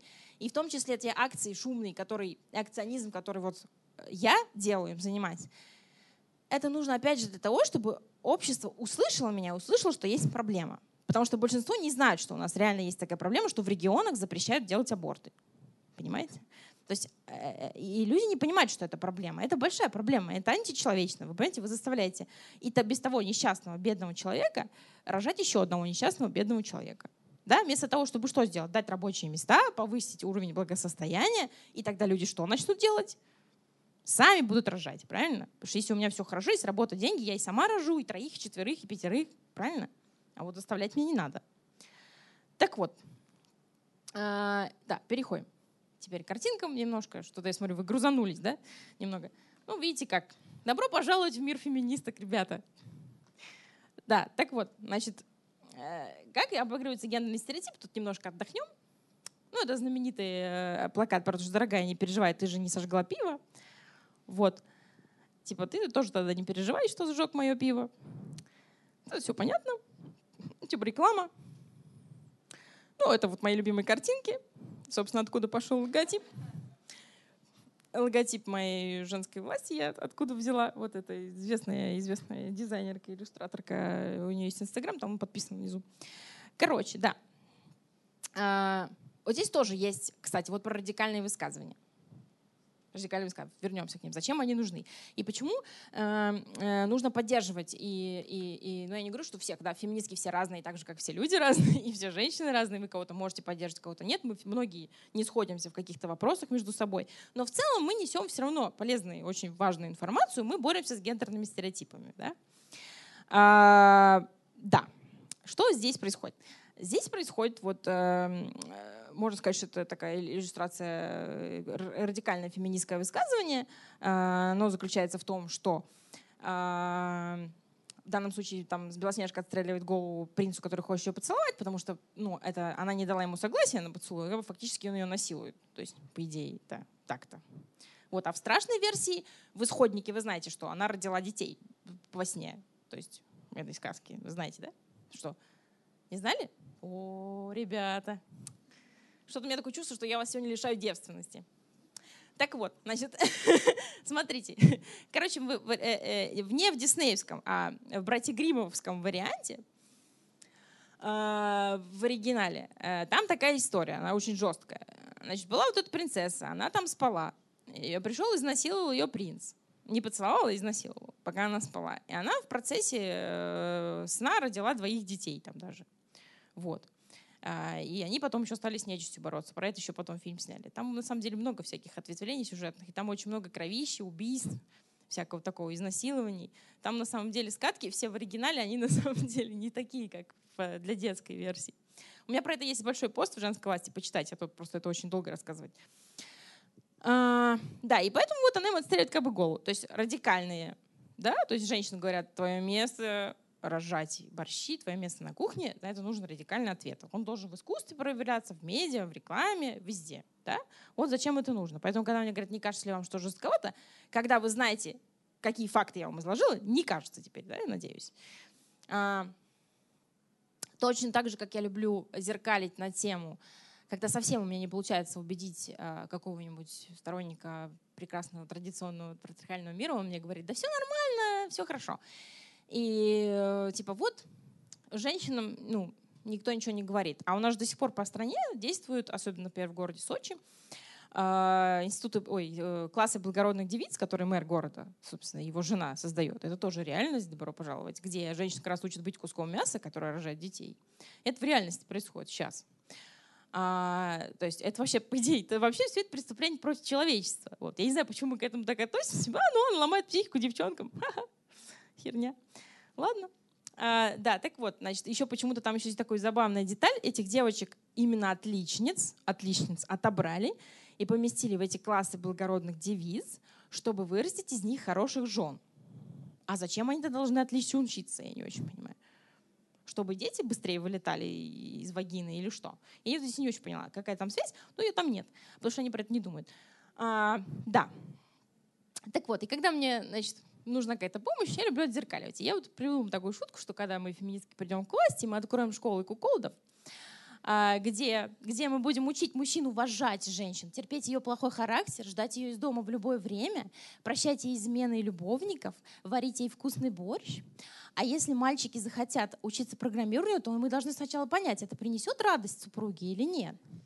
Если принесет, то мы подумаем, вот, и когда говоришь, что, какую-то херню говоришь, вот, а женщины в этом живут, да? Это сейчас звучит как отзеркальная шутка, а мы сейчас в этом живем, да? То есть вы в этом дерьме не живете, мужчины дорогие. Но если что, то вы поняли, да, что если вы не будете феминизмом поддерживать феминизм, я вам устрою.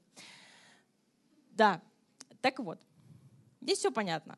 То есть пока что Белоснежка. Э, про сказки еще пару слов буквально скажу. Сначала по этому слайду, потом еще про сказки скажу. И не все сказала про сказки. Да, это, короче, здесь у меня два не очень связанных между собой слайда. В общем, здесь просто при, приводится пример, что до сих пор женщины меньше зарабатывают, и насколько в России по данным Росстата. А здесь вот этот интересный скрин я привела. Это э, вот одна там из недавних, э, где-то полгода назад, кажется, она была, э, конференция по искусственному интеллекту, которую смотрели в большинстве своем юные девочки. Зрители не сами оказались, в большинстве девочки. Вот. И человек, который выкладывал этот скрин, типа удивлялся как бы этому. Вот. И я написала, что Кто не понял, тот поймет. да. И еще хотела про сказки сказать и пару слов а, на завершающих слайдах. Да, а, вот, собственно, где там внизу написан канал мой. А, значит, про сказки. А, такая вещь, что в сказке это тоже очень важная тема, помимо того, что литература и философия, которая написана в большей степени мужчинами, которые еще и были мизогины страшные, да, и то есть когда мне спрашивают, ну вот же написано у великого философа Ницше, что баба — это мусор. Да, у него вообще с женщинами не ладилось, он был женоненавистник и так далее. И таких ситуаций очень много. И поэтому феминизм в том числе еще нужен, чтобы переосмыслять. Что это, это мы здесь приходим к репрезентации женщины в мировой философии, искусстве, культуре и литературе. И поэтому происходит сейчас во всей, как вы видите, современной культуре репрезентация. Да? То есть мы с слегонца ошиблись, и сделали женщину таким приложением не очень умным к мужику и написали на основании этого заблуждения кучу книг, пьес и прочего всего такого. А теперь нам нужна репрезентация, потому что это не соответствует действительности, реальности. Да? Мы уже узнали, к счастью, что все это неправда. Мы, оказывается, женщины нормальные, все в порядке у нас с головой. Э, но, к сожалению, вся культура написана и подается так, что с нами что-то не так. Уже мы отдельный подвид существ и так далее. Да? Поэтому э, начинается все с самого низа, со сказок, да, и мы видим, что многие сказки сегодня либо пишутся новые сказки, где, наконец, девочка выступает как личность. Э, Господи, как вот эта сказка называется, диснеевская, последняя, которая не храбрая сердцем, а которая тоже про фем сказка. Нет, а вот такая Муана, да, Таечка, которая, да, вот. Там что хорошо в этой сказке? Сейчас мы приведем две профем-сказки. В пример. Значит, э, это просто важно, потому что воспитывать детей надо сразу в нормальном ключе.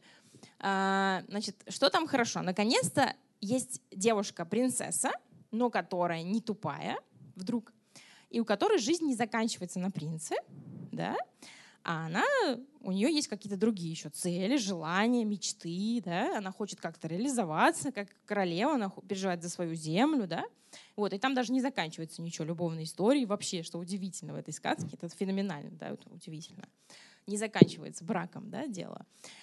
И еще моя самая любимая в этом смысле профем-сказка из последних, это э, Ванилопа из, э, из Ральфа, Ральф против интернета. Смотрели, мультик очень классный офигительно. Посмотрите, это на самом деле мультик для взрослых.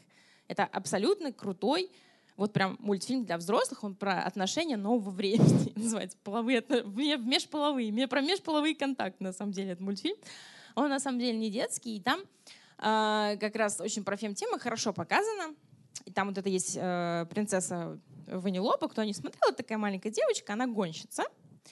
Вот, а, э, такая хулиганка-гонщица, и там, в общем, такая драматичная история. Она хочет остаться в игре с жесткими гонками, а парень ее, с которым у нее отношения, хочет остаться в таком более мягких там играх, в других. Вот. И они принимают решение жить отдельно в этой игре. Такое просто это, это чума для сказки, где видно, что принцесса не вышла замуж, а осталась верна себе и своему предназначению. Ее жизнь — это гонки. То есть, да, мы наконец стали показывать, почему важна репрезентация. То есть я почему вам рассказываю? Мы показываем маленьким девочкам, что жизнь на рождении детей на принце не заканчивается. Что есть ты, есть твоя личность, есть твое личное, индивидуальное предназначение, твое призвание, да? А, твоя жажда самореализации. И это на самом деле важнее может оказаться для тебя. Для кого-то может быть действительно выйти там замуж за принца. Но девочек все равно лучше воспитывать так, что жизнь на несчастной или счастливой любви не заканчивается. Потому что девочки вообще не в курсе, что, как бы, знаете, опять такая же ситуация, как у нас по светское государство, не в курсе. Вот. они не в курсе, понимаете, что, оказывается, так можно было. Она осталась в мире жестких гонок, это еще такая, типа, ну, как раз здесь еще хорошо, это не женская, там, не совсем женская такая профессия, она гонщица. Вот, там у них, типа, разборки с гонщикой, там гоняют, переворачиваются, все очень рискованно, круто.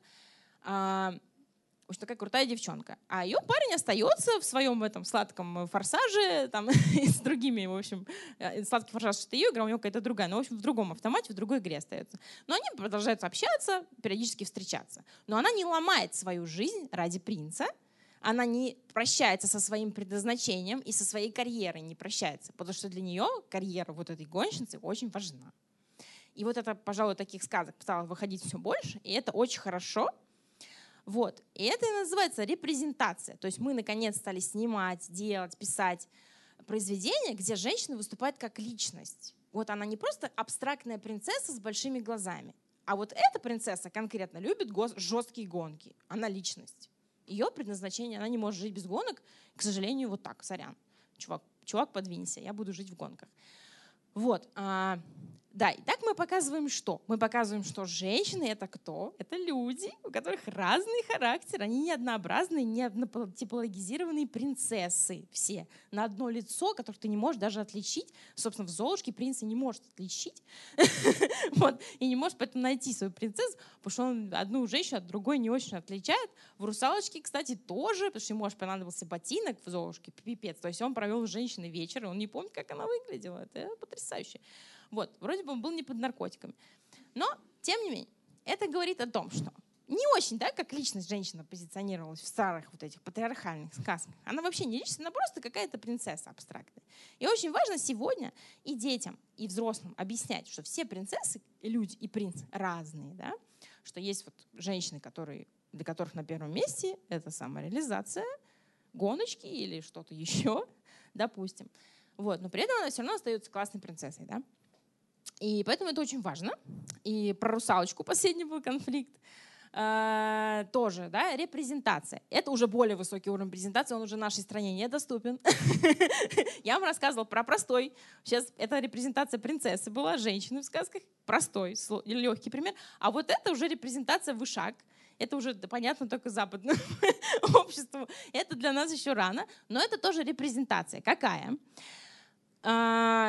Это репрезентация уже на уровне вообще всех стереотипов, и гендерных, и расовых в том числе, и так далее. Почему? Потому что как женщину угнетали там много-много-много времени, да, а, так и да, определенную расу людей, да, темнокожих людей, их угнетали. И что, из этого, что вышло из этого? Что, ну, сказок именно про темнокожих практически и нет, да, ну, то есть мы вот именно про темнокожих, потому что, ну, они вообще не считались людьми, да, как бы вот темнокожие люди, к сожалению, так вот история сложилась. И теперь что нужно сделать? Репрезентацию. Что это значит? То есть мы узнали тоже случайно, что это, оказывается, тоже люди, да, так же, как с женщинами. Что нужно сделать? Репрезентовать этих людей. Где, как не в массовой культуре, не в произведениях, не в творчестве, да? То есть показать, что и темнокожая девочка тоже может быть русалочкой. И маленькие детишки, которые темнокожие, они тоже хотят быть русалочкой, понимаете? Это же так просто, да? И когда ты растешь, ты маленькая, вот, например, когда я была маленькая девочка, я читала там «Золушку», э, не знаю, тоже «Русалочку», да, и там что там, смотрела, вернее, ну, диснеевские мультики все эти, да, какие еще есть там? А, «Красавица чудовище». Но моя любимая — это «Красавица чудовище», потому что она книжки читала, она более-менее была человека похожа там среди них. Вот. А, да. Как ее там звали-то, господи? Бель? Да. Вот. К чему я говорю? Ну, когда я читала вот сказки, э, вы не читала, смотрела, смотрела. Я читала, и читала я уже не сказки, я в 10 лет уже начала граф Монтегриста читать, или в 8. Я сказки не читала, я их именно смотрела. Мультики я люблю смотреть. Ну вот, я смотрела эти диснейские мультики, что меня бесило прям, адски бесило. Я не могла найти персонажа, на которого хочу быть похожей. Это очень важно. Вот зачем нужна эта долбанная репрезентация и презентация. Ребенку в становлении своей личности и девочке, и мальчику нужны пример. Я смотрела кучу сказок и читала кучу сказок. А, вот знаете, есть приключения Нильсона, который на гусях летает. Вот эта книжка мне нравилась, я ее читала, раз три, наверное, перечитала. Что мне там смущало? Кто все время главный герой в сказках чаще всего? Мальчик. Что я как девочка хочу? Я хочу быть главным героем, я хочу быть главным героем. Какое у меня, как у ребенка, возникает ощущение, что девочка главным героем быть не может. Я только второстепенным могу быть. Могу быть телочкой вот этого главного героя. А я хочу быть главным героем. Я хочу приключений. Я хочу летать на гусях. Понимаете? Вот зачем нужна сегодня репрезентация, чтобы хотя бы новые девочки, которые растут, могли себя ассоциировать с главными героями произведений, а не второстепенными приблудами для чего-то там, для развлечений. Понимаете? Поэтому это очень важно на самом деле. А, э, вот эта вся репрезентация, вот то, чтобы дети росли на правильных вот таких сказках, где женщина и девочка, и мальчик были равноценными личностями, и женщина могла покорять вершине и участвовать в приключениях. И поэтому у меня было глубокое разочарование. И Золушка, и Русалочка. И что еще плохо в этих сказках? Просто фатально плохо. И это нужно детям объяснять. Там транслируется жертвенность. Жертвенность. Еще раз жертвенность. То, что женщины воспитывают в патриархальном мире. Твое предназначение не быть счастливой, а сделать счастливого мужика. Вот это транслируется во всех этих сказках. Если она отвергнута мужиком, то ей жить не надо. Да? Как должно быть на самом деле эта сказка? У Ариэль должно быть дохрена там под водой, во-первых, поклонников, ей вообще должно насрать на этого принца быть, понимаете? Она должна стать там у себя со временем, занять трон и спокойно там, не знаю, состоять с кем-нибудь в полиаморных отношениях. Вот. А, вот такой должна быть современная русалочка. Она должна быть личностью. Ее жизнь не должна заканчиваться на мужике. Но все сказки построены на жертвенности и на том, что твоя жизнь заканчивается на мужике. Важно девочкам такое дерьмо перестать транслировать, и этим занимается сегодня вся массовая культура. Как умеет это делать, это, кстати, потрясающе. Посмотрите «Ральф против интернета». Я рыдала на этой сказке, обязательно посмотрите. Офигительно. И с детьми можно посмотреть, и самому, и как хочешь. Вот. И что еще важно тут сказать? А, последнее по поводу сказок. А, вот, и вот смотрите, да, то есть у меня вот такая огромная была прям неудовлетворение, разочарование всеми этими принцессами, потому что, ну, очевидно, что вот мой характер, ну, никак не русалочки, ну, никак не Золушкин. И, естественно, что остается девочки? Олицетворять себя с ведьмой, чем я и делала. И я начала хотеть, чтобы все сдохли, прямо с 10, с какого там я начала смотреть, в 10 лет, в 9, ну, условно, да, что тебе начинают нравиться только злые персонажи, потому что они выглядят хотя бы людьми, у которых есть мозги. Понимаете? Вот, то есть вы не оставляете детям выбора. Такие люди, такие девочки с таким характером, как я, они не примут Золушку и Русалочку как модель, ролевую модель, да, модель, да, модель поведения. Они будут тогда, я лучше буду вот этой ведьмой осьминогом. А я, в общем, и есть, меня Кракен называют. Вот. И, и слава богу, и боже упаси меня быть русалочкой. И вот поэтому не дается альтернативных точек зрения. Да? И поэтому женщина во всей мировой литературе и в сказках, и у нее есть только два типа женщин. Сучки и жертвенные вот эти ангелочки, которые бросаются под поезд ради мужика. Это не так. Женщины очень разные. И важно показать, что они разные, и что они люди, они не делятся на два типа. Да? Гораздо больше типов, вариаций, подвидов, еще там чего-то. Вот. И поэтому темнокожий русалочка тоже может быть, да, то есть, понимаете. Потому что э, у них вообще нет сказок про, про них. И темнокожие девочки тоже хотят себя ассоциировать с какой-нибудь сказочной девочкой. А, и еще не договорил, что в итоге я начала себя ассоциировать, это мне было тоже лет 10-12, я посмотрела фильм «Остров головорезов», слава богу, Господи, спасибо за этот фильм. Э, и там, значит, была прекрасная Джина Дэвис, она была пиратка, э, главная пиратка на корабле, вот, и она там всеми заправляла пиратами.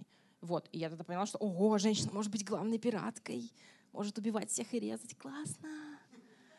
Вот, поэтому э, не нужно, да, то есть я не в, не в курсе была, пока не посмотрела этот фильм, потому что все остальное дерьмо, которое я смотрела, было полностью создано вот из жертвенных девочек.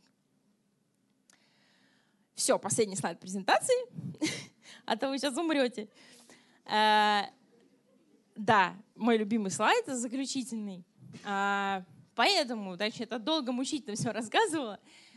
А, обижаемся мы, собственно говоря, ну, я не обижаюсь вообще ни на что, меня сложно обидеть. Я, я просто, я и другие феминистки, мы реагируем болезненно на неправду, да? Я вам рассказала, что является неправдой, да?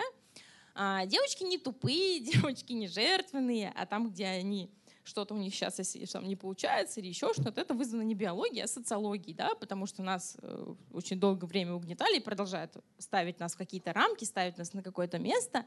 Нам нужно с этого места как-то выйти. Вот, поэтому это вот еще один э, вариант на случай сложных переговоров, дорогие девушки. вот, я вам специально нарезаю открытки на случай сложных переговоров. Поэтому, дорогие мои, место женщины везде. Все. Не только на кухне. Спасибо.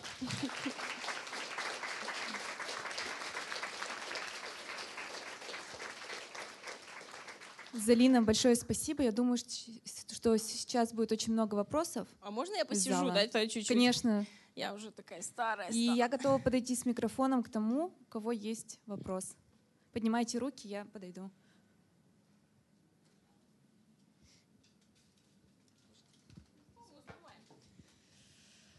Здравствуйте, стоит представляться?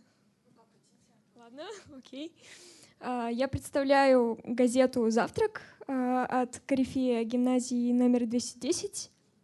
А, ответьте, пожалуйста, на вопрос, что будет как бум лояльности? Я думаю, вы знаете, что это такое. Если нет, я могу объяснить примерно, что это. Да, хорошо. Бум лояльности, бум лояльности — это некая то, к чему приходят люди после того, как, э, допустим, все этапы протестов пройдены. Например, э, ЛГБТ-сообщества добились того, что произошло равноправие, например, точно так же, как феминистки.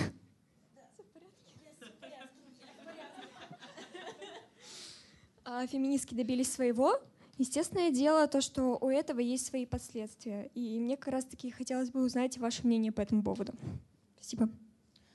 Мне кажется, что это довольно выдуманное, выдуманное, ну, как бы, это еще не проблема, и вообще такой проблемы нет. Ну, то, то, будущее. Говорит. А? Ну, будущее. Ну, Мы рассматриваем э, Нет, ну смотри, я вот считаю, что э, нужно рассматривать настоящее, не будущее, и рассматривать сейчас то настоящее, которое у нас есть, о котором я два часа мучительно рассказывала, подсказывает мне, что э, бум так называемой лояльности не случится никогда. примерно. А, потому что, ну, во-первых, я уже умру и не знаю почему к этому моменту. А это сильно умру и уже сгнию 20 раз. А во-вторых, во-вторых, потому что общество, э, ну, во всяком случае, в нашей стране такой точно не произойдет, потому что у нас эм, вообще свой особый такой путь и своя особая ментальность.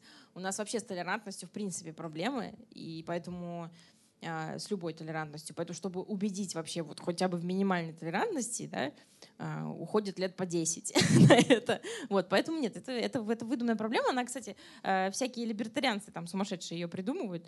Пока что-то я не увидела в тех странах, в которых победил феминизм, во всяком случае, в тех странах, где мужчины спокойно уходят в декрет, никакого бума лояльности там нет.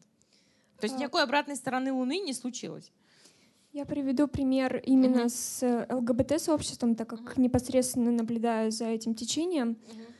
Mm-hmm. Например, в той же самой Европе, это США, чаще всего встречается такое явление, то, что мужчину, например, который оскорбляет или унижает как-то геев в прилюдном каком-то обществе, его могут позже побить или ну, как бы морально совершить насилие. То есть как бы это и есть некие последствия, они не очень хорошие. То есть мы добились лояльности, но мы не добились лояльности ко всем людям. Я, я, я поняла, наконец, о чем ты говоришь. Ты говоришь про э, это, фашизм с симпатичным лицом то, что я люблю так это называть. А, я поняла, да, а, разумеется, это есть, но а, это единичный все-таки случай, они на таком, не на государственном уровне, то есть это какие-то активистки, там, такие, то есть такие разовые, бывают какие-то случаи, заявления, то есть они не носят какой-то ну, системный характер или там э, какой-то уж имеющий какой-то хотя бы государственный, уж тем более уровень. А, случается, конечно, Э, просто почему они громко слышны в медиасообществе, да, потому что, ну, эти там безумные активисты есть, конечно, если мы говорим про СЖВшников, среди них много очень сумасшедших, что тут э, греха таить, этих, э, ну, СЖВ, все знают, кто такие СЖВ. Social, social Justice War, Warrior, ну, борцы за добро и справедливость. А, это западное абсолютно явление, оно совершенно не, никогда не появится в России. И абсолютно вы можете успокоиться даже спокойно. А, здесь скорее убьют меня, чем появится хоть один из живишник настоящий. А, поэтому конечно же, есть э, такая тема, что то, о чем ты говоришь, что есть вот эти сбивающиеся в кучки из живишники, которые очень агрессивно транслируют ЛГБТ-тему, там запрещают кому-то шутить про, даже шутить про гейство или там еще что-то делать. Вот. Еще раз говорю, что это кажутся эти случаи громкими из-за того, что их просто раскручивают медиа. Но на самом деле это не носит системный характер, это все очень маргинальные истории, и они не, ну, ни в коем случае не вытекают в какие-то глобальные истории, почти никогда. Это все очень маргинальные какие-то отдельные люди, группки, так же, как у нас. Почему у феминизма плохой э, флер, плохое, плохая коннотация и плохое ну, ощущение да, у общества от феминизма? Потому что про феминисток слышат много говна, но ничего хорошего не слышат. Ну, так работает медиа-сообщество. Ты э, делаешь, э, э, не знаю, как-то очень плохо шутишь один раз, и все тиражируют эту плохую, допустим, шутку. А то, что ты пишешь и делаешь очень хорошие вещи каждый день, об этом никто не знает. К сожалению, так работает вообще медиа-пространство. Это вообще работа медиа такие, вот, к сожалению. Но это не значит, что да, э, там, э, феминистки — это просто там сумасшедшие, которые выпрашивают у брендов, там, не знаю, баночку там, а, чего-то. Да. да, вот видишь, но тем не менее, да, Э, как бы. И потом еще мне предъявляют за других феминисток тоже, потому что мы все на одно лицо, видимо. Вот. Э, и это так работает. Это так и законы медиа, здесь ничего не могу с этим поделать. Поэтому это такое ощущение. По, по вот этим громким кейсам выводы делать не надо. А что тогда касается, например, э, сообщества КНН, как-то так, я точно не знаю, ВКонтакте, коны не нужны, грубо говоря. А, я заходила туда, и общалась с девушкой, которая представляла а, как бы более образованную, наверное, часть феминизма, которая именно хорошо аргументировала свою точку зрения и хорошо объясняла то, что такое феминизм, и не в агрессивной его части. Но другие комментаторы, например, они явно были агрессорами. Таким образом, как бы это же довольно большая и серьезная проблема, когда медиа транслируют агрессивную информацию, как бы возбуждает да, такую это агрессивную большая волну. проблема, поэтому с этим нужно работать. Я, например, вот не даю ряду СМИ интервью, потому что знаю, что они все исказят, все, что я скажу, сделают это в ужасно плохом виде, а, выставят это все непонятно как. Да, с этим нужно работать, следить за информповесткой, но это вообще отдельная проблема, потому что, к сожалению, хайп всегда будут поднимать на говне каком-то, а не на действительно важных вещах. Я вам рассказала кучу важного всего, чем мы занимаемся, зачем нужен феминизм. И если бы все послушали меня, вся Россия, я думаю, изменилось бы мнение сегодня а, о феминизме, но, к сожалению, всплывает только какой-то, какой-то, ну, какие-то странные случаи, да, там из нашей жизни. Я выгляжу вообще как какая-то сумасшедшая бабища. А, там э, кто-то, значит, выпрашивает бомбочки лаж, а третья, значит, не моется. Правильно я понимаю? Прям такой у нас сейчас образ. Э, в медиапространстве, ну, это же не так все на самом деле. Но вывод-то можно сделать такой. Вот, а я типа ненавижу мужиков. Да, получается, я ненавижу мужиков, значит, э, Белла выпрашивает бомбочки, а Никсель-Пиксель а, а, не моется. Вот. И все, чем мы, собственно, знамениты. Вот. Причем, что я не знаю, где написано, что я ненавижу мужиков. Я обожаю мужиков, за иронию судьбы, но у меня вообще с мужиками зашибись отношения всю жизнь. А почему-то мне пишут, за что ты ненавидишь мужиков. Я то говорю, где их ненавидишь? У меня ни одного поста даже нет про это. ни одного текста нет. Я даже пьяная нигде не писала такого. даже не говорила. Но видите как? Что я теперь сделаю с этим? Ничего. Так работает медиапространство. Залина, во-первых, да. Э, большое спасибо вам от лица женского маркетинг-комьюнити за ваши слайды. Вообще очень разделяю. 8 лет работы в маркетинге, постоянно сталкиваюсь с такими ситуациями до сих пор. А, особенно среди мужчин 30 плюс, постоянно такие холивары у нас. Вот. А, и отсюда вытекает, собственно, мой вопрос. Мы поговорили про дискриминацию женщин мужчинами, а есть еще дискриминация женщин женщинами. А, к, к чему это я? К тому, что среди популярных инфлюенсеров, блогерок, инстадив очень много девушек, которые пропагандируют такую прям нарочитую феминность, и некоторые даже читают лекции про то, что как, здесь, как, как быть успешной, как успешная женщина подпитывает своей женской энергией мужчину. И вот, в общем, вот про все про это. Да, что с этим как... делать, как, как прекратить вот распространение вот этого заболевания головного мозга? Mm, ну, я вот начала делать всякие открытки, очень злобные, вот вы видели, типа таких. У меня есть еще открытка про как управлять миром мышцами влагалища. А, вот. Э, только степ. Это надо жестко выстебывать. Только так. Высмеивать и выстебывать. Э, юмор — лучшее оружие. Никакого лучшего оружия, чем юмор, нет и не будет никогда. Как я кучу людей, э, например, помирила с феминитивами. Я написала такую открытку. Вот в таком же фоне я сделала. Специально, специально для вас делаю, ребят. Открытки нарезаю. Чтобы вы их в Инстаграме, в сторис постили. Я специально квадратники стала делать. А, ну, чтобы для общества. Все для общества. Так вот, э, значит, у меня такая есть открытка. Э, она с точки зрения радикального феминизма и нормального феминизма ужасная, а с точки зрения достучаться до общества нормальная. И моя задача достучаться до общества, а не до маргиналов. Понимаете, мне, э, я разговариваю, понимаете, когда мне говорят, типа, Залина, вот там, что ты не написала в своем блоге, что будешь где-то выступать. Я говорю, а зачем мне, моим читателям, которых лучше меня все знают, что ты рассказывать? Я хочу рассказать людям, которые вообще ничего не знают. Зачем мне разговаривать с феминистками? Они и так все знают. Я хочу обществу другому доносить простые мысли, вот эти идеи простые. Они, они так, сидеть в этом, вариться в собственной тусовке, зачем они мне нужны? И они и так все знают. Зачем мне с ними обсуждать-то это? Я не понимаю. Вот. Моя задача выйти вне этого кружочка к обществу а, и у меня получается это делать. Так вот, у меня есть открытка, а, там, так, там написано следующее. Феминитивы, они как женщины, тупые только на первый взгляд. Вот. Это, это э, работает, открытка вообще супер. Все начинают сразу интересоваться, читать про феминитивы, выяснять, почему, что это вообще значит.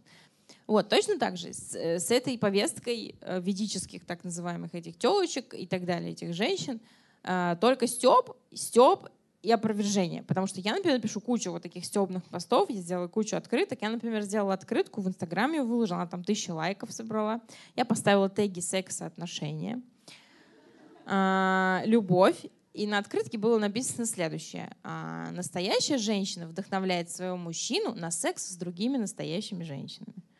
Вот, конечно же, э, вот. То есть степ, степ, ирония, можно чем злее, тем лучше, только так. Понимают, приходят в комментариях, многие понимают постепенно, почему. Все постепенно, постепенно, не сразу понимают, почему. Они начинают там сразу, понимаете, тут еще что важно? Важно узадеть, э, ударить по больному, потому что кто идет на эти долбанные тренинги по очарованию мужиков, да? А, либо, значит, э, там э, женщина, которая изменяет муж, либо которая уже давно не хочет трахать, и вместо того, чтобы пойти трахаться с другими, она занимается и нормально жить, и быть счастливой, она цепляется за вот эти мертвые отношения, потому что ее так воспитывали, что нужно цепляться, пока не сдохнешь. А, или не постареешь, не сморщишься, вот, вместо того, чтобы найти нового мужика и, и, и там, получать оргазмы. Вот. А вместо этого она цепляется и ищет причину в себе, ищет э, проблему какую-то. Хотя очень частая проблема долгих отношений, она очень простая. Типа просто надоело друг с другом трахаться. Так бывает. Да, бывает, мужчины не хотят в этом тоже признаваться, и женщины не хотят. Больше не хочу с тобой трахаться. Так бывает, к сожалению. Это жизнь. Ну, вот ничего с этим не поделаешь. И поэтому люди изменяют, собственно говоря. И так вот антропология устроена. Это, кстати, вот лекция антропологов можете послушать. Есть такая знаменитая антрополог Хелен Фишер. Она вот и говорит, у нее есть целая лекция на эту тему. А, кстати, вот рекомендую эту лекцию кидать всем вот этим, кто ищет спасения э, половых и любых отношений э, в мудрости и в насилии над собой. Кидайте им эту лекцию. Там очень простая лекция, она называется «Почему мы любим и изменяем». Кидайте всем им эту лекцию. Там очень просто написано, что так устроен человек, так психика у любого, ну так мозг у нас устроен. Когда мы уже съели три булочки с маком, мы на четвертую смотрим с равнодушием уже. Значит ли это, что булочка с маком испортилась? Четвертая, или что она хуже, чем предыдущие три. Нет, просто я ее больше не хочу. Видите? А другой человек, да. Так что же мы сидим? Правильно? Вот, а поэтому, а тут работает все так, что как будто булочка с маком стала меньше с маком или стала хуже. Нет, она все та же булочка с маком, она все такая же классная и вкусная, и другой человек с удовольствием съест эту булочку. И так и происходит. Потому что женщины, которые не занимаются этой херней, они абсолютно счастливы в отношениях. Я всю жизнь счастлива в отношениях, все супер. Поэтому вот, а, это очень важно понимать. А они начинают вот это, что называется, насиловать мертвого вала э, отношения, которые нужно оставить в покое. Ничего с этими отношениями больше не делать. Не знаю, там, расстаться на время, уйти в загул обоим, еще что-то сделать. Они вот милый, о чем ты думаешь, начинает вот это все. То есть, когда милый окончательно у него все уже, ну, ничего не, не только не хочется уже заниматься сексом с тобой, он уже не захочет с тобой даже сидеть рядом, если ты будешь ему лезть в мозг и сожрать его личное пространство и сжирать его свободу. Это любой человек начнет, любого человека начнет от тебя тошнить, если ты будешь жить не своей жизнью, а его жизнью. Вот. Вот эту вот мысль, которую вы должны ходить, прямо как мой боевой отряд, и доносить всем этим ведическим женщинам, что нужно жить своей жизнью, а не жизнью своего мужика. И когда ты живешь своей жизнью, у тебя появляется столько поклонников, что тебе будет просто некогда думать, почему тебе один из них не написал. Вот реально, просто некогда. Серьезно. Появляется, когда ты реально уверенная в себе женщина, когда себя любишь, натурально, я не шучу, вот так и происходит. Вот в моей жизни так происходит. Потому что я, например, еду в какой-то другой город, мне обязательно как минимум сразу три каких-нибудь красавчика э, уже со мной идут в кино или в ресторан или еще куда-нибудь. Я даже что для этого не делаю. Потому что я на этом не циклюсь. Я просто живу, я просто получаю удовольствие. Я, например, еду в Прагу, я могу пойти одна в бар, сидеть там пьяная, смеяться сама с собой.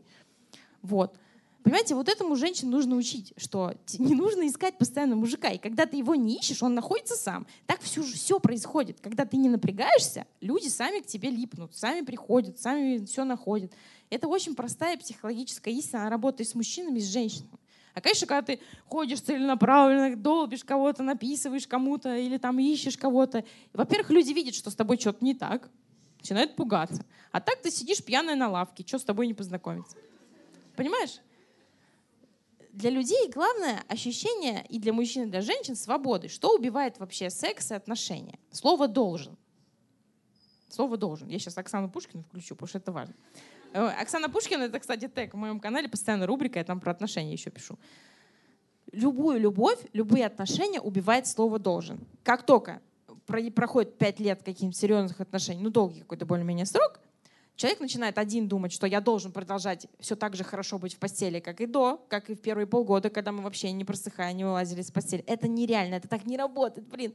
В этом никто не виноват. Так работает жизнь, что да, сначала страсть, буря, много секса, потом его все меньше, меньше, все это трансформируется в любовь, в привязанность, и вот ты уже смотришь на другие жопы. Так это работает, и это Господь так придумал, не я. Вот. И понимаете, ничего с этим ты не сделаешь. И даже люди, которые моногамные, которые живут всю жизнь и реально не изменяют, такие люди есть. Но, как правило, я не хочу никого обидеть, с сексом там не очень все хорошо, потому что я-то знаю, мне это женщины пишут и рассказывают, понимаете? Знаете, сколько женщин из браков, которые вроде как живут в счастливых браках, не вроде как, а в реально счастливых, знаете, это вот реальная проблема, когда у тебя все хорошо в отношениях с мужем, а, все классно, но нет секса почти. Таких проблем очень много. И женщин это очень как волнует, но они просто это сказать не могут, потому что, во-первых, он обидится, там, да, а еще это же разность темпераментов, разная либидо. Мне, например, надо три раза в неделю, а тебе один раз в неделю, например, да, это уже проблемка. Разные либидо, разные потребности. А, а тут еще накладывается, что мы долго вместе, много всяких факторов. Но проблема-то остается такой, что куча женщин пишут мне, что хотят секса, как бы. Но заняться они им не могут, потому что, ну, в смысле, тем, что они занимаются с мужем, им мало — а пойти налево нельзя, потому что это моногамные отношения. Вот почему я за полиаморию выступаю. А, и получается так, что тебе остается только разорвать отношения. А зачем разрывать отношения с человеком, которого ты любишь, если ты можешь сходить на секс-каникулы и вернуться? Да? Так же, как и мужчины. Многие делают, но делают это тайно. Просто, да? Они это делают, а потом возвращаются в семью, такие счастливые, окрыленные. Там с другими женщинами погуляли. Вот, к сожалению, так работает. Это, опять же, психологи, антропологи объяснили это, почему, в частности, вот в лекции Хелен Фишер, что так было, так будет, так устроен человек. Вот. А люди, которые ну, более-менее постоянно, они так и делают. Они вот прожили пять лет с одним человеком, потом они полностью с ним рвут и начинают другие отношения с другим человеком. Да? Вот. Но есть другие варианты. Можно вообще не рвать отношения с твоей любовью основной, потому что так бывает, что твоя любовь может быть одна на всю жизнь, но с сексом у вас могут быть разные перерывы, сложности, еще что-то, потому что это вообще другая сторона. К сожалению, любовь — это не всегда секс, а секс — это не всегда любовь. Вот, и э, вот с этим, собственно говоря, и борются все люди Земли почему-то. Хотя это такой обычный факт, его просто надо принять и жить вот так с ним.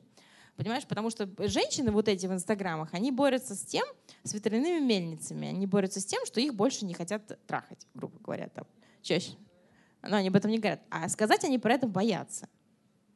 Но проблема, знаешь, почему они боятся об этом сказать? Потому что их общество зашемит. Им скажет общество, это потому что ты страшная, ты виновата, что я больше с тобой спать. А я еще раз говорю, потому что я не хочу еще раз четвертый раз есть булочку, я хочу мороженое теперь, понимаешь?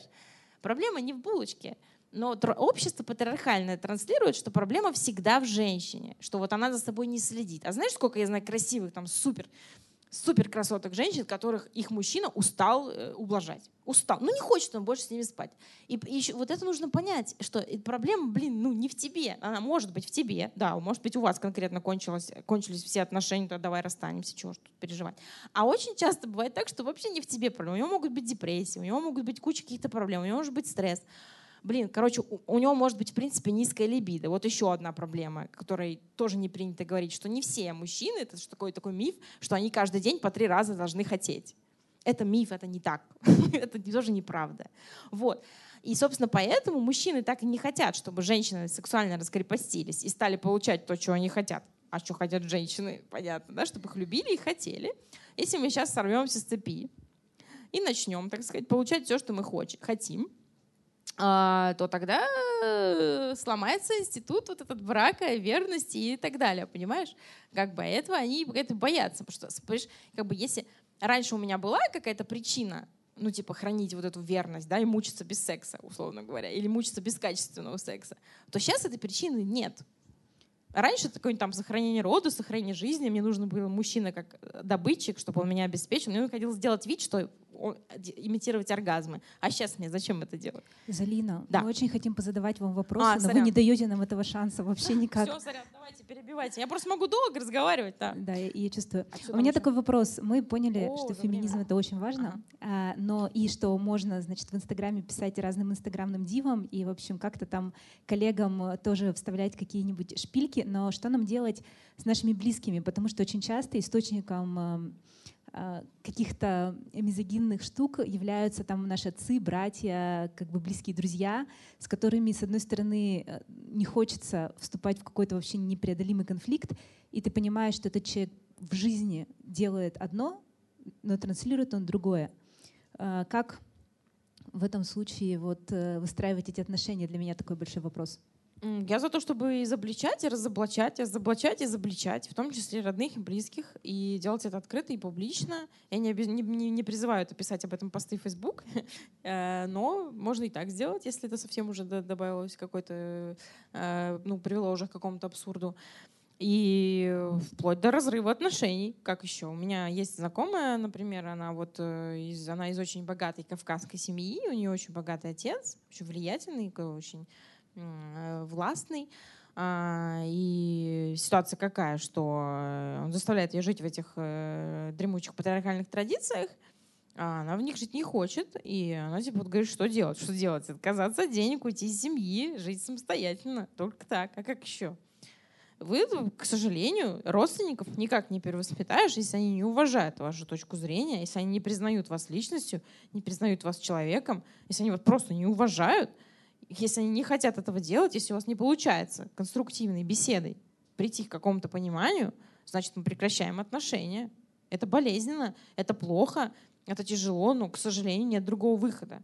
И, к сожалению, нельзя сидеть на двух стульях, как вот в данном случае моя знакомая, да, жить на деньги этого отца и не признавать его традиции. Когда мне все говорят, что так делать можно. Но я бы так вот лично, это мое субъективное, не делала. Если рвать, то рвать. Все. Как бы мне не нужны твои деньги и не нужны твои традиции, я их не признаю. Все. Пока. Нет, к сожалению, да, это так. А как вы хотели? По-другому никак рвать отношения. А, у меня такой вопрос. Спасибо большое за э, лекцию. Вот как так получилось, что, например, в том же США, э, уже не, в нескольких штатах э, этот чертов пакет о пакт о сердцебиении принят, и 300 законопроектов находится в э, рассмотрении. Э, это та же страна, где рассказ служа, служанки ну, полностью рвет рейтинги, и одновременно там ну, полностью происходит какое-то мракобесие. Феминистки там, очевидно, активнее пока, чем у нас. Как так получилось, что они, ну, получается, не смогли защитить женщин в этих штатах от этих чудовищных законов? Да, это хороший вопрос. Я до сих пор на него тоже не знаю ответа, как так получилось. Где, где мы повернули, где там их феминистки повернули не туда? Что-то у меня выключается микрофон. Ой, раз-раз. А, не знаю, честно, не знаю, как так получилось. Вот э, так же, как у нас периодически хоп запрещает аборты в каком-то регионе, про это даже никто не знает.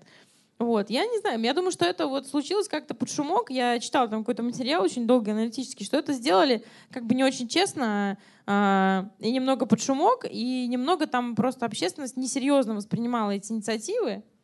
А, то, есть, то есть несколько факторов, да. Во-первых, этот закон протаскивали тихонечко, там, аккуратненько под шумочек, а во-вторых, его, те, кто слышал о нем и знал, они его несерьезно воспринимали. Они уверены были, что, ну, сможете, ну, как бы несерьезно к нему относились, и так вот получилось. Так в жизни все и получается. Я думаю, что это как с Гитлером, наверное, тоже, наверное, несерьезно подошли к вопросу. Вот, поэтому ко всему надо относиться серьезно, и поэтому то, чем занимаются феминистки, это реально серьезно. И как видите, вот если относиться к феминизму несерьезно, можно очутиться в штате Алабама и э, познать рассказ служанки на себе. Так, э, да. Залина, спасибо большое, что к нам приехали. Большое спасибо за то, что вы делаете, пишете. Это большое удовольствие читать. В первую очередь я с удовольствием читаю ваш телеграм-канал больше двух лет.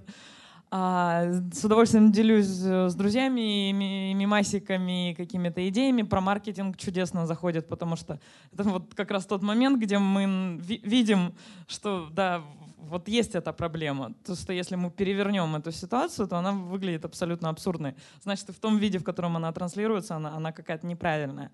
И э, вот в связи с этим вопрос, то есть вот такие лайтовые вещи, они чудесно заходят, и перепосты, и прочее. Но вот само слово феминизм, и вот феминизм, что за ним обычно у большинства людей где-то сразу вспоминаются вещи про радикальный феминизм, про сепарацию, какие-то вот совсем жесткие вещи, э, мне сложно это все подавать именно вот под, слово, под словом феминизм. И, и у, изначально у меня это слово там вызывало в том числе негативные какие-то ассоциации. А как вот э, дистанцироваться от каких-то вот этих хайповых радикальных э, вещей, феминизм с человеческим лицом, заленизм и прочее, как вот это там, и в массы нести, что а, и при этом вот еще вопрос, а, что с термином, например, равноправие? Это, это феминизм или нет? И, и как вот это, как с этим работать совсем? Потому что само слово с ним сложно, и за ним много всего другого стоит. А, ну, сложно сказать, как с этим прям вот работать. Э, я, ну, со своей стороны просто, не знаю, комментирую, отвечаю, отвечаю, комментирую на все вопросы, какие-то острые, болезненные, что касается радикального феминизма то я никогда не выступаю, ничего не говорю, не критикую никак э, радикальных феминисток, потому что ну, это такая солидарность, э, потому что если не будет радикальных феминисток, таких законов, как в Алабаме, будет больше гораздо. То есть радикальные феминистки будут нужны всегда, а, и то, что они радикальные, этому есть объяснение. В частности, такие законы, как в Алабаме, видите, как бы даже не помогло то, что есть радикальные феминистки. Почему? Как я вам говорила, есть необходимость именно в радикальном феминизме, в радикальных высказываниях, потому что ситуация ужасная. Вот.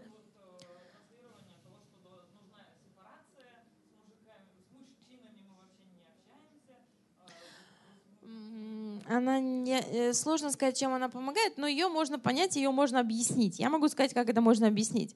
А, тем, что это женщины, они руководствуются абсолютной там, статистикой, что не все мужчины насильники, но 90% насильников — это мужчины. Да? То есть это вот самая такая статистика, которая упрямая. И именно ей руководствуются радикальные феминистки. Это правда, это факт. А, именно поэтому феминистки транслируют идею радикалки, а, некоторые, не все, что э, вся, все зло идет от мужчин, да, э, таким образом. И именно мужчины угнетают же, да, там именно они убивают, угнетают, и они не понимают ничего в рождении детей, потому что сами не рожают. Им кажется, что и дать себя изнасиловать это легко, и родить ребенка это легко. Отсюда такое радикальное отношение, направленное именно против мужского мира. Просто я могу это объяснить, да, то есть я объясняю. То есть оно обоснованное, оно вполне обоснованное. Но, э, но другое дело, что э, понятно, что нельзя с ненавистью бороться ненавистью. Нельзя бороться с, за хорошие вещи, там, ненавидя кого-то. Или Э, ну, в общем, понятно, что если мы, мы хотим, чтобы у женщин все было хорошо, то это не ценой того, что мы будем обижать и делать плохо мужчинам. Ну, понятно, да? Это логично. Вот. Но на самом деле там это все кажется, это тоже, опять же, единичные, радикальные, маргинальные какие-то высказывания, которые, опять же, просачиваются в прессу. Но в целом радикальные феминистки на самом деле не не имеют ничего против мужчин, даже те, которые уходят в, в лесбийский сепаратизм, о котором вы говорите, ну, они имеют право уйти в лесбийский сепаратизм, это их тело, а, это окей, это нормально. А, более того, это вполне нормальный такой вариант, как минимум промежуточный для тех женщин, которые пережили физическое насилие, например, групповое изнасилование мужчинами. А, и, как правило, э, для них это даже хорошие такие группы восстановительные в плане психологическом потому что э, никто, кроме вот таких вот групп, на самом деле, по большому счету, жертве такого насилия, особенно группового, э, несколькими мужчинами, отказать на самом деле не может, поддержку никакую, помощь оказать. И вы же понимаете, что человек, который пережил вот такое насилие, и пережил его неоднократно, и пережил его именно мужчинами, да, а, он будет очень долго испытывать негативное ко всем мужчинам да? То есть это можно понять, э, к этому нужно относиться с пониманием. И а, э, наоборот, наоборот, а, каждый день спокойно, спокойно даже работать с этими маргинальными высказываниями, не спорить с ними, а просто транслировать ту идею, которая, которую транслирую я. Я транслирую такую идею, что а, нужно бороться не с явлением, да, а с его интерпретацией и с воспитанием. Грубо говоря, как там некоторые любят на Западе бороться, э, радикальные феминистки считают, что для женщин нужно создавать особые safe space от мужчин, да, есть такое тоже мнение. Я против этого категорически выступаю, потому что для меня феминизм, наоборот, находиться с мужчинами в одном помещении, в любом, и в бане в том числе. вот. И поэтому, если мужчина воспитан в профем-обществе, да, в профеминистском, в нормальном, а не в патриархальном, он, даже если я буду с ним голой сидеть в бане, для него это не будет означать, что я согласна на секс-контакт. Нормально воспитанный э, фем идеек мужчина так не подумает даже. Он будет самой спокойно сидеть в бане, и все нормально пройдет.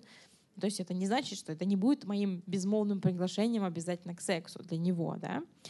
Поэтому нужно, проблема не в том, что опять мужчины плохие, а то, что мы им транслируем. То есть так как они воспитаны в обществе, они воспитаны в обществе, где им говорят, так, женщин надо насиловать, например, да?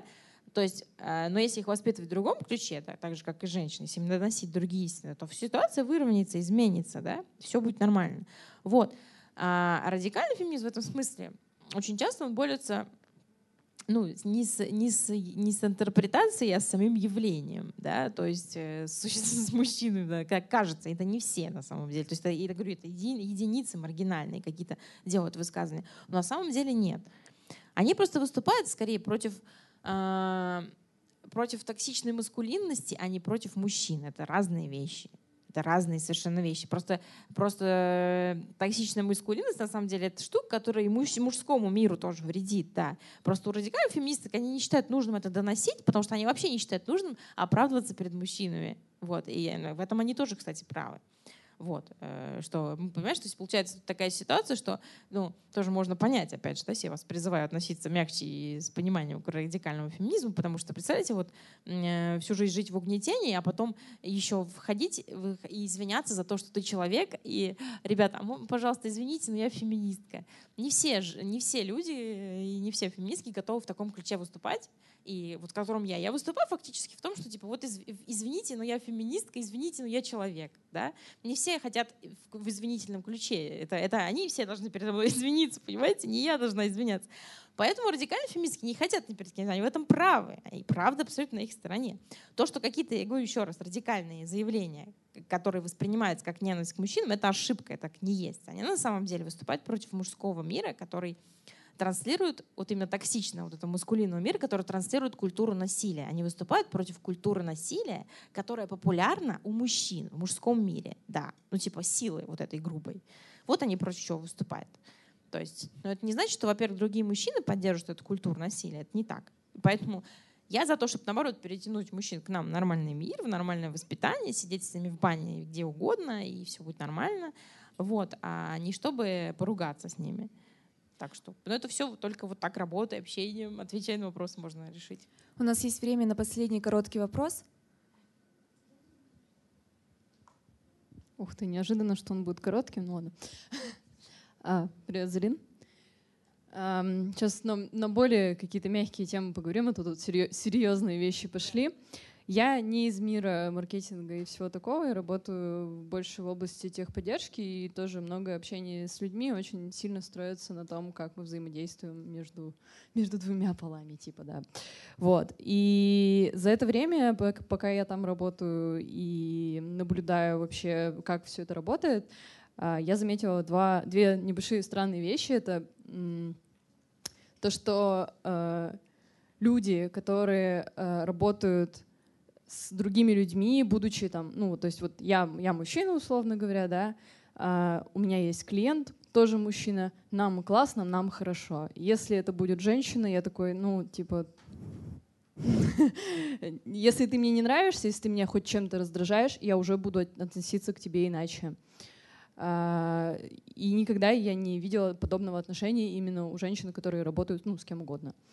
А, второй момент, за которым я успела, ну, наблюдаю, наверное, на протяжении всей своей жизни, это то, как выстраиваются отношения, ну, тоже клиентские, по сути дела, в индустрии красоты по большей части. То есть это э, девочки, записываемся на накаточки там, и так далее, и так далее. То есть попыт, э, работа и общение со своим клиентом именно в какой-то странной манере. То есть вот эти вот добавление смайликов к каждому своему слову, в попытке то ли не показаться агрессивными, то ли не показаться какими-то не, ну, не приглашающими, что ли.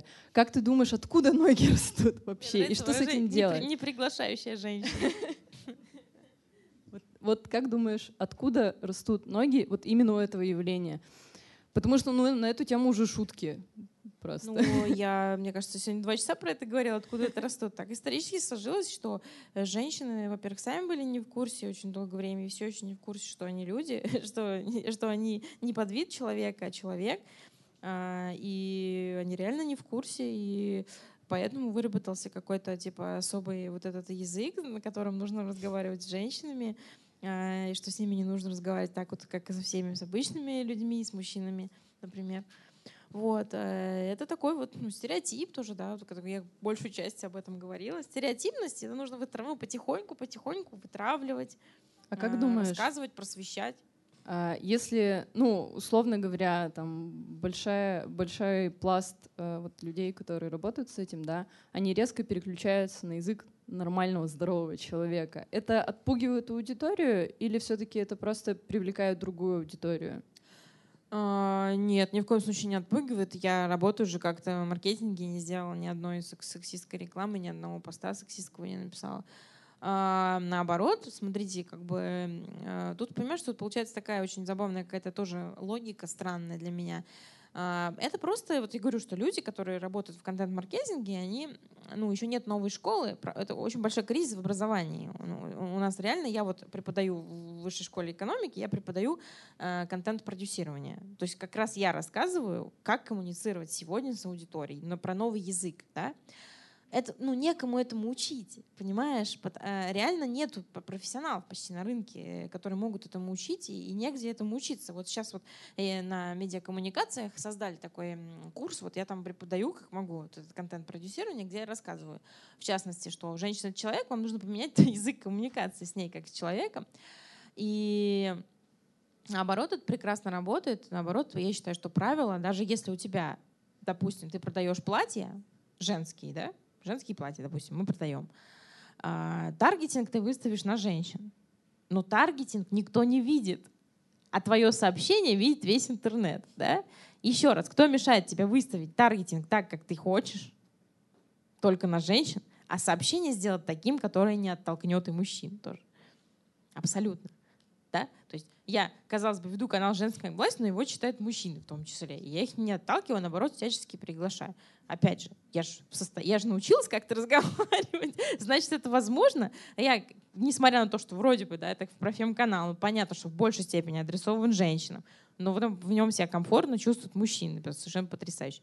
Вот, поэтому, э, значит, возможно разговаривать даже с конкретной женской аудиторией так, что и мужчинам это тоже интересно, им нравится, они читают, получают удовольствие. Видишь, даже в такой ситуации. Поэтому, когда мне говорят, что ну у нас в таргетинге стоят женщины, и что? Как бы, и что? То, что там в таргетинг поставил, никто этого не видит. Кто тебе мешает написать э, нейтрально, ген, не гендерно-нейтральное сообщение? Вот, короче, на все случаи жизни совет. Гендерно-нейтральное сообщение. Вы не знаете, какой мужчина это будет читать и какая женщина это будет читать. А, вы этого не знаете, а вам это знать и не нужно. Это не вашего ума дело, у кого какие гендерные роли, как они в семье распределены. Вы продаете, я не знаю, подгузники. Вам какая разница, мама это купит или папа? Вам надо, чтобы купили. Вот пишите, подгузники для вашего малыша. Нахрена они пишут, мама, купи ребенку э, подгузник? Нахрена? Почему они пишут мама обязательно там? Ты можешь, опять же, поставить в таргетинге женщины, но написать купите родители, родители, купите малышу что-нибудь там. Родители. Мне все равно, кто у него родитель. Две мамы, две бабушки, два папы. Это вообще не мое дело.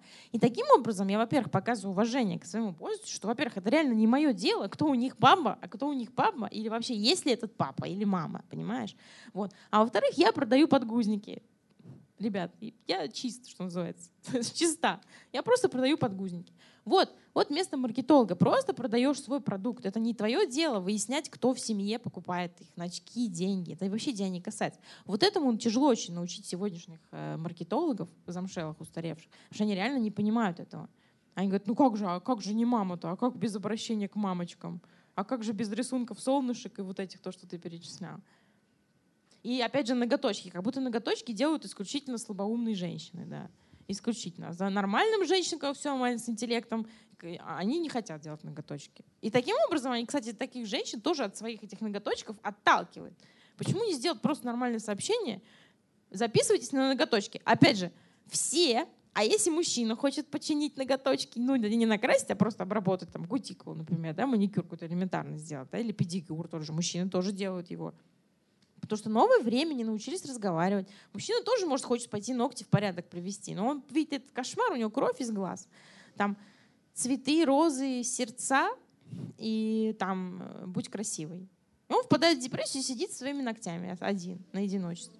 Вот. Я и говорю, что я не понимаю, в чем проблема делать таргетинг так, как ты хочешь, потому что он закрытый, его не видно. А сообщение писать так, чтобы никто не обиделся. Я не вижу в этом проблемы вообще. Почему это вообще проблема?